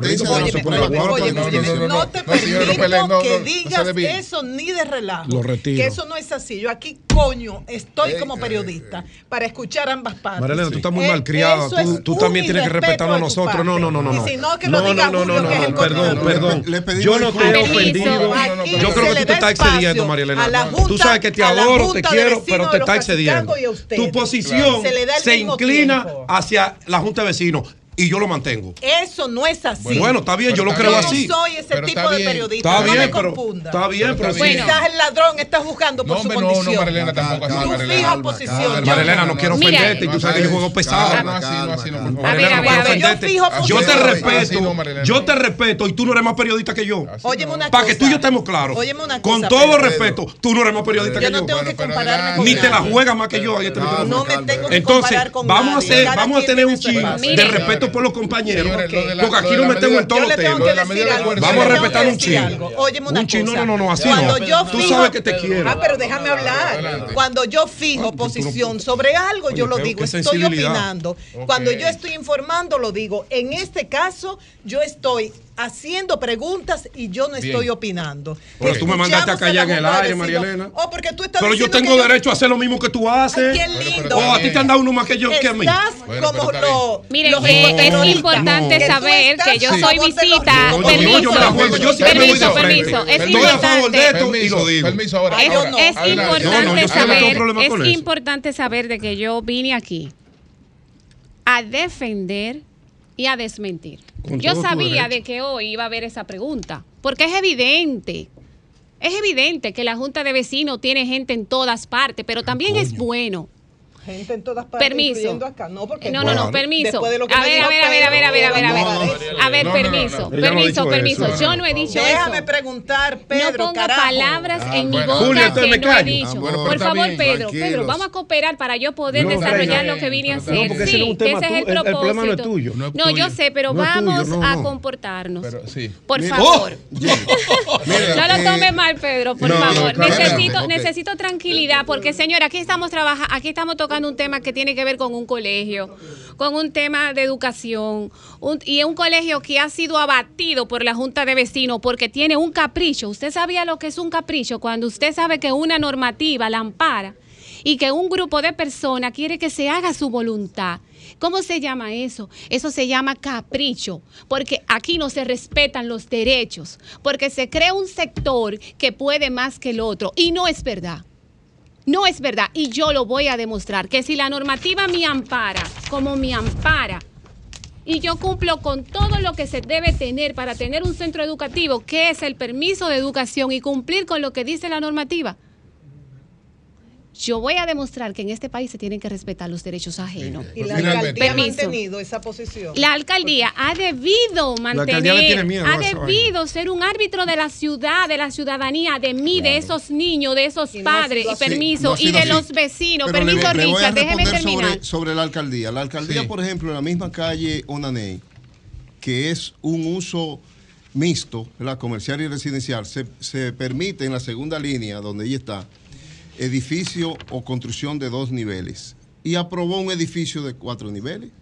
Está ahí. ¿De cuatro niveles? De, nueve niveles. De nueve niveles, ahora mismo. En esa misma calle. En la misma, calle, en la Canacibana, esquina Es por eso. O sea, la Junta hizo ha mutis. fallos de parte de la alcaldía. Porque la, alcaldía no respeta ustedes. su propia normativa.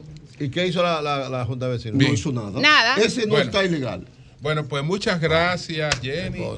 Esperamos que no te dejen presa. Sí, esperamos que no. Sí, porque- Bueno, cualquier cosa me visitan, cualquier cosa me visitan, así es. Permiso, Sí. yo quiero dejar algo claro aquí, Sí. que cuando usted tiene la razón, usted la defiende. Sí. Y la Junta de Vecinos tiene que estar clara que mentirle al país y venir a mentirle a ustedes, que son unos profesionales, para mí eso es algo muy feo. Es una falta de respeto venir y decir que ese centro opera de manera ilegal cuando no es cierto. Venir y decir que nosotros estamos violando la normativa y que estamos en una zona de uso residencial cuando no es cierto, ya tú sabes todo, ya yo no tengo que decirte nada. Hagan ustedes mismos su juicio. No, yo les dije a ellos que había actividad, que por ahí había mucha actividad. Es que no importa que por ahí exista, disculpe, eh, no importa que exista o no claro. exista actividad, Es la lo que dice la normativa. ¿Qué dice la normativa? Que se puede, vamos a La respetarlo. normativa lo permite, incluso para finalizar, claro. los, las construcciones que- que permite la normativa no tienen que pedirle uso de suelo, solamente indicarle al ayuntamiento cuál es la tasa a cobrar, porque ya está dado. Es un uso de suelo consolidado, es decir, si en esta calle se permite la construcción de torres, yo no tengo que ir a solicitar permiso de uso de suelo porque ya tú me dijiste en una normativa. el arbitrio. Claro. Doctor, ¿quién es la abogada de, de la Junta de Vecinos? ¿Cómo se llama? Eh, la- eh, se llama Miriam Paulino hasta ahora. No más preguntas. Eh, sí. Eh. En este caso, Julio, falta que la alcaldía aclare. Conozco todo el mundo. Porque La alcaldía- no ha mantenido la posición y como dice el abogado, que dice que le impide en unos casos y en otros casos Claro. permite, violando su propia normativa. Resuelve Entonces, fácil. Mayo Vané, llámame. la alcaldía debe aclarar esa posición. Bueno, señores, pues gracias, gracias. Esperamos Gracias que por se, venir. Que, se resuelva se- eso. se Gracias. Claro que se va a resolver. Se. Cambio y fuera.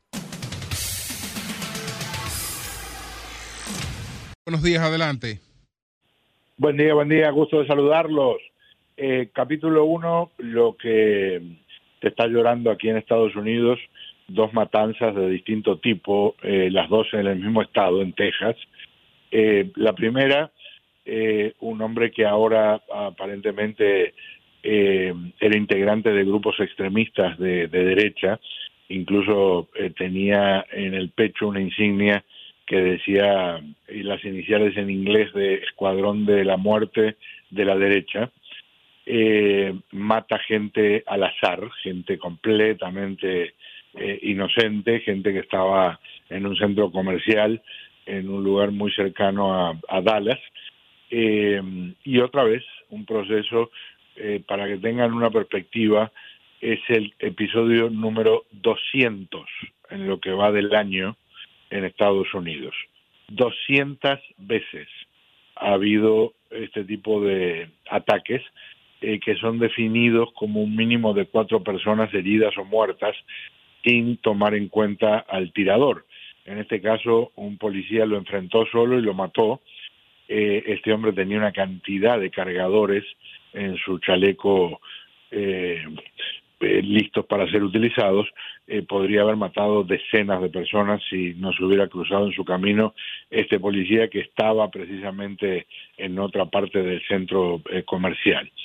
En eh, la frontera, en Brownsville, también Texas, un episodio que está siendo investigado, todavía no está claro que haya sido intencional, pero las autoridades ayer dijeron que daba esa sensación, que todavía no podían asegurarlo, pero lo que ocurrió es que un hombre eh, manejando eh, una camioneta eh, embistió a una cantidad de personas, casi todos migrantes venezolanos, que estaban esperando un autobús y generó también un desastre. Mató por lo menos a ocho, hay varias personas heridas de mucha gravedad. La policía dice que también eh, podría haber sido un caso de una persona conduciendo bajo la influencia del alcohol y o drogas. Eh, pero todavía no está claro. Algunos de los sobrevivientes dice eh, que este hombre gritaba eh, fuera de mi propiedad, están en mi propiedad, fuera del país, pero eso no está confirmado. Y entonces les cuento eh, un poco algo de una internacional, tiene que ver con Chile y con este cambio tremendo, eh, de verdad impresionante, que en parte me parece es un castigo a la presidencia de Gabriel Boric, eh, y estamos hablando de las elecciones para establecer el nuevo cuerpo eh, redactor de eh, un, un proyecto de constitución.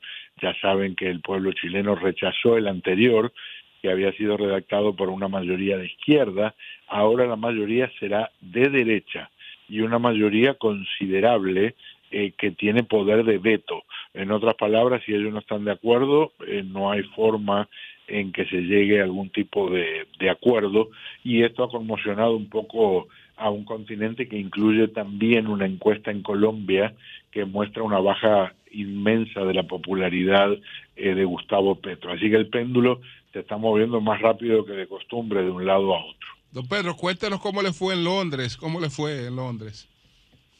Mire, no me dejaron entrar al palacio, que me, molestó bastante.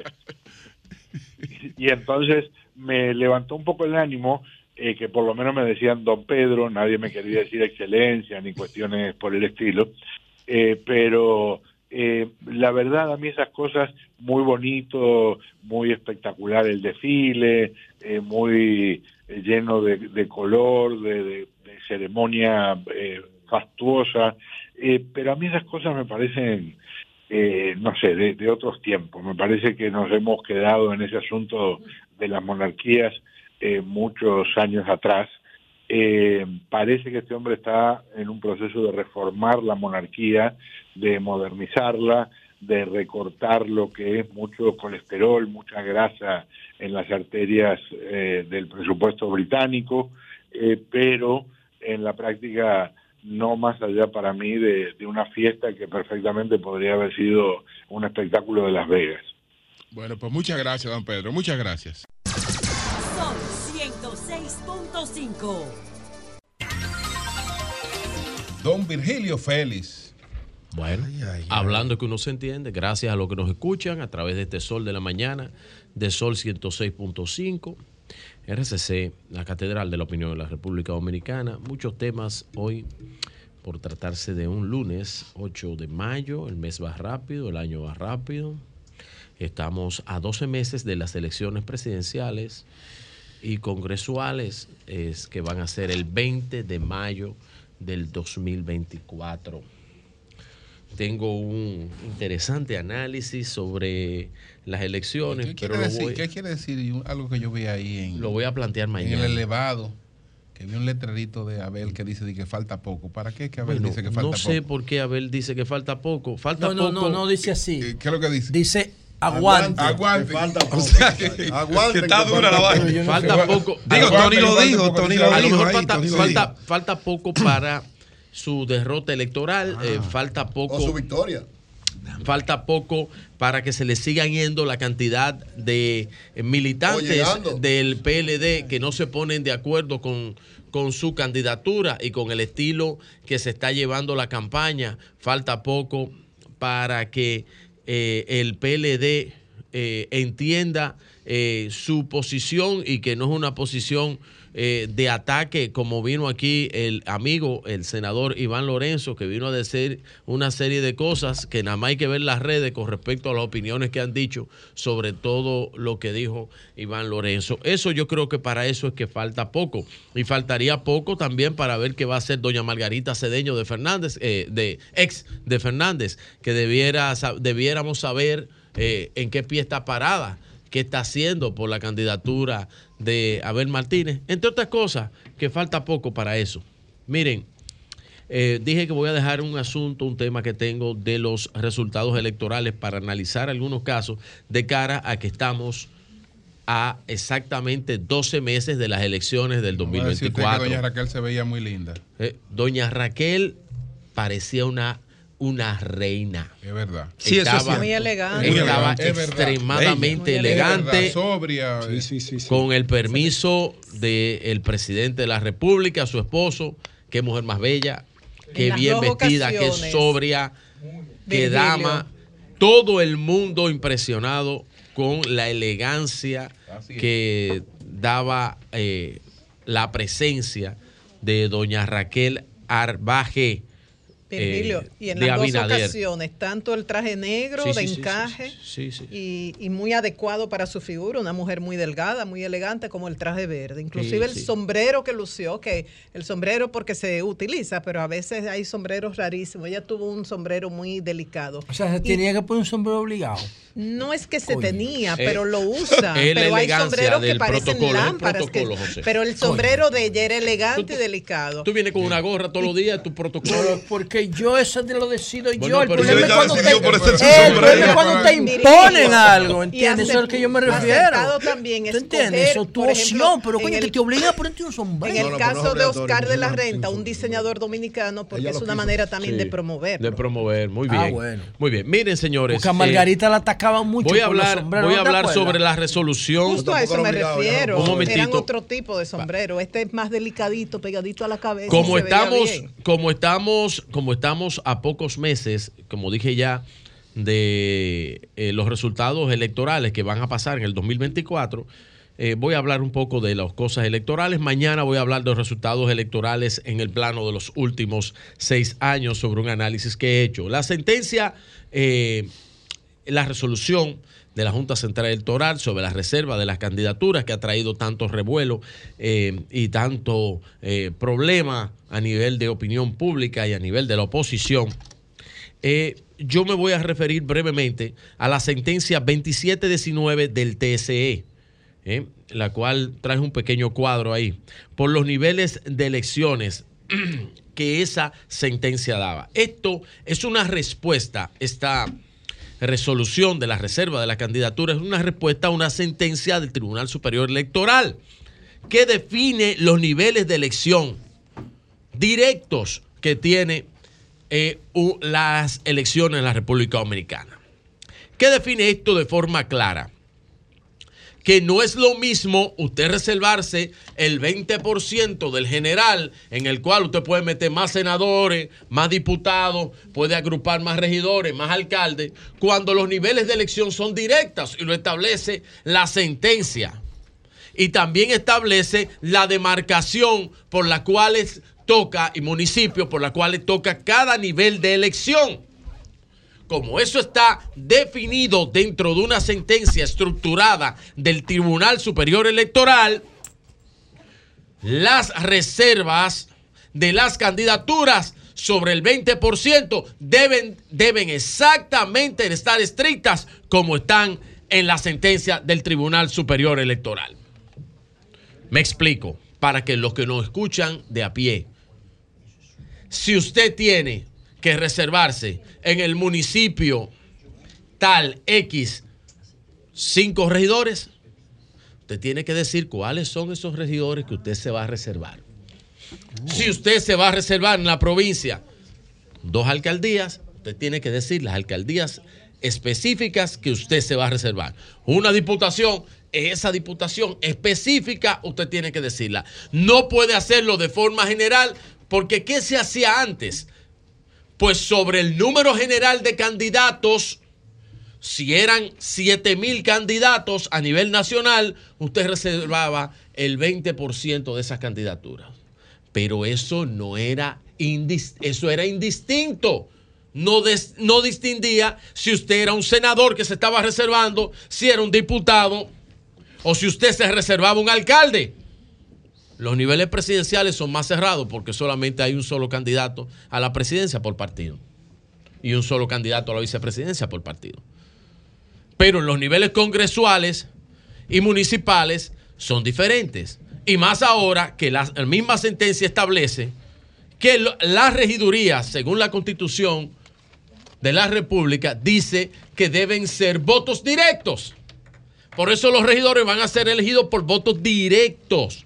Antes se establecía por cuotas de alcalde, por la votación general del alcalde y, el método de Home que establecía cuántos regidores tenía cada quien. El método se aplicará, pero tiene que ser por votación directa e individual de cada ser humano, de cada dominicano y dominicana que ejerce el voto. Por eso las reservas tienen que ser específicas, correspondiente a la sentencia 2719 del Tribunal Superior Electoral. Dicho eso, espero que los juristas espero que los expertos en la materia llamen y expliquen y den su parecer, porque creo que no han sido claros muchos de ellos, pero corresponde, esta decisión corresponde directamente a la sentencia del Tribunal Superior Electoral, que solo puede ser apelada en el Tribunal Constitucional, para que quede esto bastante claro. Sigo con otro tema. Primero, las fotos del acto de doña Yadira Enríquez ayer en el Palacio de los Deportes. Un acto maravilloso, muy bien organizado. Ahí está el liderazgo. Y Déjame la- esa Y las foto ahí. únicas mujeres que iban a El venir obligadas ahí eran las de Barahona, ¿no? El liderazgo. La- Voy a, voy a hablar de la eso. Voy a, hablar de eso. Voy a, hablar de eso. Voy a hablar de eso. Ahí está Eduardo San Lobatón, ahí está Nelson Arroyo, ahí está Doña Yadira, José Ignacio Paliza, David Collado, Carolina Mejía, eh, Doña Milagros Ortiz Bosch, Gloria Reyes. Ahí estaba Farideh Raful, Don Alfredo Pacheco. Ahí estaba el liderazgo consolidado del Partido Revolucionario Moderno en un acto que había más gente afuera que adentro y en un acto donde se demostró la unidad del Partido Revolucionario Moderno. Que claro, todos los que estaban ahí pedían cuatro años más para el presidente Luis Abinader. Un Ahora voy. Un momentito Sí. antes de ir ahora. Adelante. Voy a hablar brevemente sobre esto de la doctora Telma Bautista. Este sancocho que se ha hecho con un audio de la doctora Bautista. Yo no estoy de acuerdo con la forma de lo que ella hizo, con la forma. No estoy de acuerdo. Ahora Con el fondo, tampoco, sí. tampoco estoy de acuerdo Con el fondo sí. Tampoco estoy de acuerdo con una acción desproporcionada en contra de ella. No estoy de acuerdo con eso. Porque esto lo manejan malsanamente los sectores de oposición que con siete eh, mensajes de WhatsApp quieren denotar a cualquier ser humano y denotar cualquier cosa y volver la política. Si bien es cierto, a 12 meses de las elecciones todo es político. Todo es político. Y aquí vamos a quitarnos las máscaras. Y vamos a dejar de hacernos los pendejos. Porque si aquí alguien sabía hacer y obligar a gente a ir a eventos y a toda la vaina que eran obligados, que tenían 16 años montados en la teta y que ahora algunos se agarran de que son empleados de carrera. Yo no creo en esa vaina. No creo en esa vaina. Hay que montarse en la guagua. No creo en esa vaina. So pena. Yo soy político. Yo no creo en esa vaina. Y pónganlo 10 mil veces en las redes. Hagan, hagan de mí lo que ustedes quieran. Ustedes saben que yo tengo planteamientos muy claros sobre lo que yo creo. Pero en el fondo usted está planteando Muy que, hay, claro. que hay que montarse la Y yo voy a decir algo. Que cancelen al Y yo no voy a a decir, y yo voy a decir algo. Sí. Dije que no estoy de acuerdo con la forma. Con la La forma, con pero el fondo Pero el fondo es con que el fondo está de acuerdo, pero con la forma. Yo estoy de acuerdo. La forma de decir Yo no estoy vaya, de pero acuerdo el que con no vaya la parte política. Ok. Porque el trasfondo de esto, el trasfondo de esto es político. Y yo no estoy de acuerdo cómo se le trató a la autora. No estoy de acuerdo con su proceder, no estoy de acuerdo cómo se le trató a ella. Y creo que ella estaba haciendo un trabajo político. Y en ese sentido, en el trabajo político, que me parece que tiene muy buena referencia dentro de su provincia de Barahona, dentro del trabajo político, yo la voy a defender. Y voy a defender su trabajo político y usted cuente conmigo, que vamos a tirar para adelante. La política sí se respeta, ¿Y cómo- los políticos y cómo se ustedes van a respetan. tirar para y adelante? nadie de la oposición que quiere venir con paño tibio ¿Cómo que la y que quiere venir con una careta. Cuando aquí los, los empleados se le obligaba hasta por comunicaciones. Lo que pasa es que no existía el WhatsApp. Se le obligaba por comunicaciones a asistir ¿eh? durante los gobiernos del PLD y era obligado esa vaina. Y se cogieron las instituciones públicas porque este que está aquí, siendo partidario del, del Partido eh, Revolucionario Dominicano y luego del PRM, nunca le solicitó un favor a ninguno del Bien. gobierno, ni nunca Está tuvo un en empleado cara, deja. Bien. en el gobierno. Y tengo calidad Ah, no, ya yo moral sé, ya para yo no te voy a llamar eso. para nada Bien. a ti con Lo que cosa. pasa que ustedes quieren los políticos y no nos debemos dejar presionar. El PRM no debe dejarse presionar ni del PLD ni de la fuerza del pueblo porque son unos descarados. Bien. Bien, pues gracias, Virgilio. Muchas gracias. Doña Muchas Telma, gracias. estamos aquí. Bueno, No, bu- doña Telma está allí en Salud Pública ya cancelada. que la van a cancelar. Ve, vete allá a Salud Pública donde Daniel Rivera. Es para afuera que Bueno, va. Pues va a vaya. contar conmigo aquí. Véale un meeting a don Va a Daniel. contar conmigo aquí. Es para afuera que va. Va a contar conmigo. ¿Y, y con Señores, qué? Aquí tenemos. Tú ves, una- porque es que no se puede creer en va- esa vaina. Oye, que escuchar- para afuera que va. vamos a escuchar Por eso es. Es para afuera. No ¿quién podemos darle pie con bola a eso. Eh, ya estamos. Pedro, ¿quién dijo que para afuera que va? Ministro El Rivera. ministro. El Ministro. Rivera, Bueno, usted no puede estamos en darle pie vehículo con de la bola a radio eso. ya. Ya estamos en vehículo de la radio, pero aquí está Eddie Ese Beltré programa todavía. y su padre que tienen que quieren compartir una denuncia. Adelante. Muy buenos días para todos, muchas bendiciones. Yo estoy aquí por el motivo de que mi padre duró 17 años trabajando para el INDRI, nombrado, Ajá. cobrando un salario de 1.500 pesos. 1500. Sí, eso hace, muchis- sí, 1.500? hace muchísimos años ya. ¿En qué año fue, señor? en el gobierno de Balaguer. Ah, ok, ok. Sí, entonces, ¿qué pasa? Después duró dos años por contrata. Entonces, después de ahí, fue desvinculado. Entonces, empezó a trabajar en el Servicio Nacional de Salud por contrata, en lo cual duró 11 años. Sucede que en el, ahí cobraba un sueldo de 3.300 pesos. Luego, en el 2020 o el 2019, se lo aumentaron a 11.500. En Senasa. Sí, eh, no, en, Ah, en él era sereno de una clínica. En el Servicio Sí. Nacional de Salud. Ah, en un campo donde trabajaba diario, sin día libre. ¿Qué sucede? Ahí le pusieron un salario de 11.500 pesos, pero nunca lo percibió. ¿Y? Entonces, cuando Sí, nos damos cuenta, ¿cuánto ¿Cómo que nunca lo recibió? 5 mil pesos. O sea, no- y, y lo otro qué pasaba? No se sabe dónde están. están. 5 mil pesos. Y lo otro, y la diferencia. No se sabe dónde me están. di cuenta porque fui al, a la vida, porque a mí me dijo una señora en el hospital que a mí me estaban me hizo perdonando, me dijo, don, a usted lo están lambiendo porque hay un sueldo de, de 5 mil pesos. Sí, cuando fui a la vida. ¿Usted lo está- ¿Usted qué? ¿Eh? Se lo están lambiendo, Me dijo así sí mismo, que- perdonando, me dijo, mire, don, a usted lo están lambiendo porque no hay sueldo de 5 mil pesos. ¿Y qué le dijeron en la Pero, ¿cómo- vida? ¿Cómo usted cobraba? No. ¿Usted cobraba por tarjeta? Permiso. Usted. Cobraba por cheque. Ah, era por cheque. primeros No. tres, eh, eh, Pero por cheque le daban 5 mil. No, 3 mil ahí. Cuando se ganaba 3.300, después Entonces cobraba por el banco. Le pusieron una, le, le hicieron que abrir una cuenta personal para ponerle los 5 mil pesos ahí. Pero, sucede que en el nómina, ¿y quién le 2022, dice que- Marianela. Que, el sueldo era 10 mil y pico. No, no, pero mire, Marianela, yo tengo aquí la. En el 2022 le ponen un sueldo de 14.500, pero año sigue pasado. percibiendo los 1.500 El pesos, los pasado. 5.000 pesos. Sí. Es decir, cuando estamos investigando ya, que ya ellos saben que estamos investigando, lo que hace es que lo desvinculan. Ah, ok. Ah, pero. Ahora en diciembre del 2022 lo desvin Míralo. desvinculan. Ajá, ¿Lo lo desvincularon en desvincularon de diciembre de Del la, del Seguro Nacional, de la, de la- Servicio Nacional del Servicio Nacional de Salud. Nominalmente él cobraba 14 mil, pero más le 14.500 más le depositaban 5. ¿Por qué no se quejó antes? Pero lo, viene el caso, Julio. Pero viene el ¿por qué no caso. se quejó Déjeme en ese caso. Porque de- no, no le ponían asunto porque Ah, pensaban que era este eso. caso, hasta sí. que fuimos después que nos Déjeme en dijeron. ese caso. Yo quiero ese caso. Sí, Entonces, ¿qué sucede? Mira, tengo los otros documentos aquí. Que a él le dicen, señor, le voy a dar una pensión solidaria, pero, contrale, un señor ya con 70 años, tiene 17 años en, la, en el gobierno, duró 17 años para el Estado, más 10, 2 son 19, más 11 son 30 años. Yo creo que es justo que se merezca una pensión. Aquí le dan pensión a gente que no la necesita. Está bien, está bien. Pero eh, en ese reclamo tú tienes Entonces, razón, entonces, escúcheme, escúcheme, escúcheme, don Virgilio, escúcheme, escúcheme.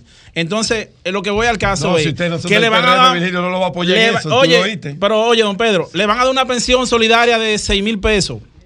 Le dicen, venga en tres meses. Cuando él va en los tres meses, le dicen, don, la pensión fue cancelada porque usted está cobrando 14 mil pesos. Fue ahora, sigue cobrando, en es esta él sigue semana. cobrando y no ve un Ah, chele. pero hay alguien que está Ah, cobrando por usted. él sigue cobrando y no ve Déjame, un chele. déjame, déjame Va- eso va-. La ver. pensión fue cancelada porque usted está cobrando. Entonces, Yo he gastado ya dos tanques de gasolina ya en instituciones. Ver, Está bien, yo- vamos a ver. yo me encargo de- Entonces, lamentablemente en este investigar país, para ahí, resolver yo las cosas, hay que ir a los medios de comunicación. Bueno, Mira, vamos, a ir contigo, Mario. vamos. me encargo de eso. No, Virgilio, dale los datos a Virgilio. Virgilio va a investigar eso. Vamos a investigar eso, a ver qué es lo que ha pasado con ese señor. Sí, porque ya si le quedan 10 años de vida, por lo menos que. No, pero espérate, Digo un ejemplo. Un ejemplo, claro. no, ese es malo.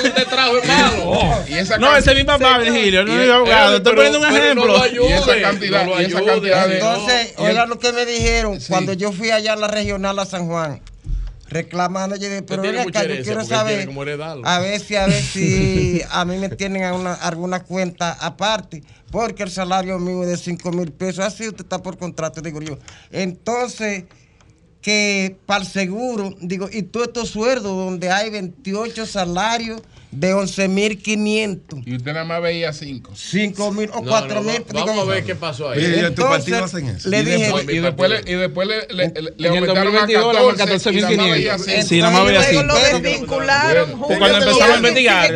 Pero Ajá, yo los- voy a investigar el caso. Pero de, de los 5 mil Bueno. pesos, lo que me daban eran No hay 4 programa mil. Bueno, señores, no, está Hugo, está Hugo Vera, está Hugo Vera, señores. Vamos, vamos a poner un cierre aquí. Cuatro mil Ya estamos, ya estamos en vehículos en la calle. Cambio fuera. Virgilio se encarga.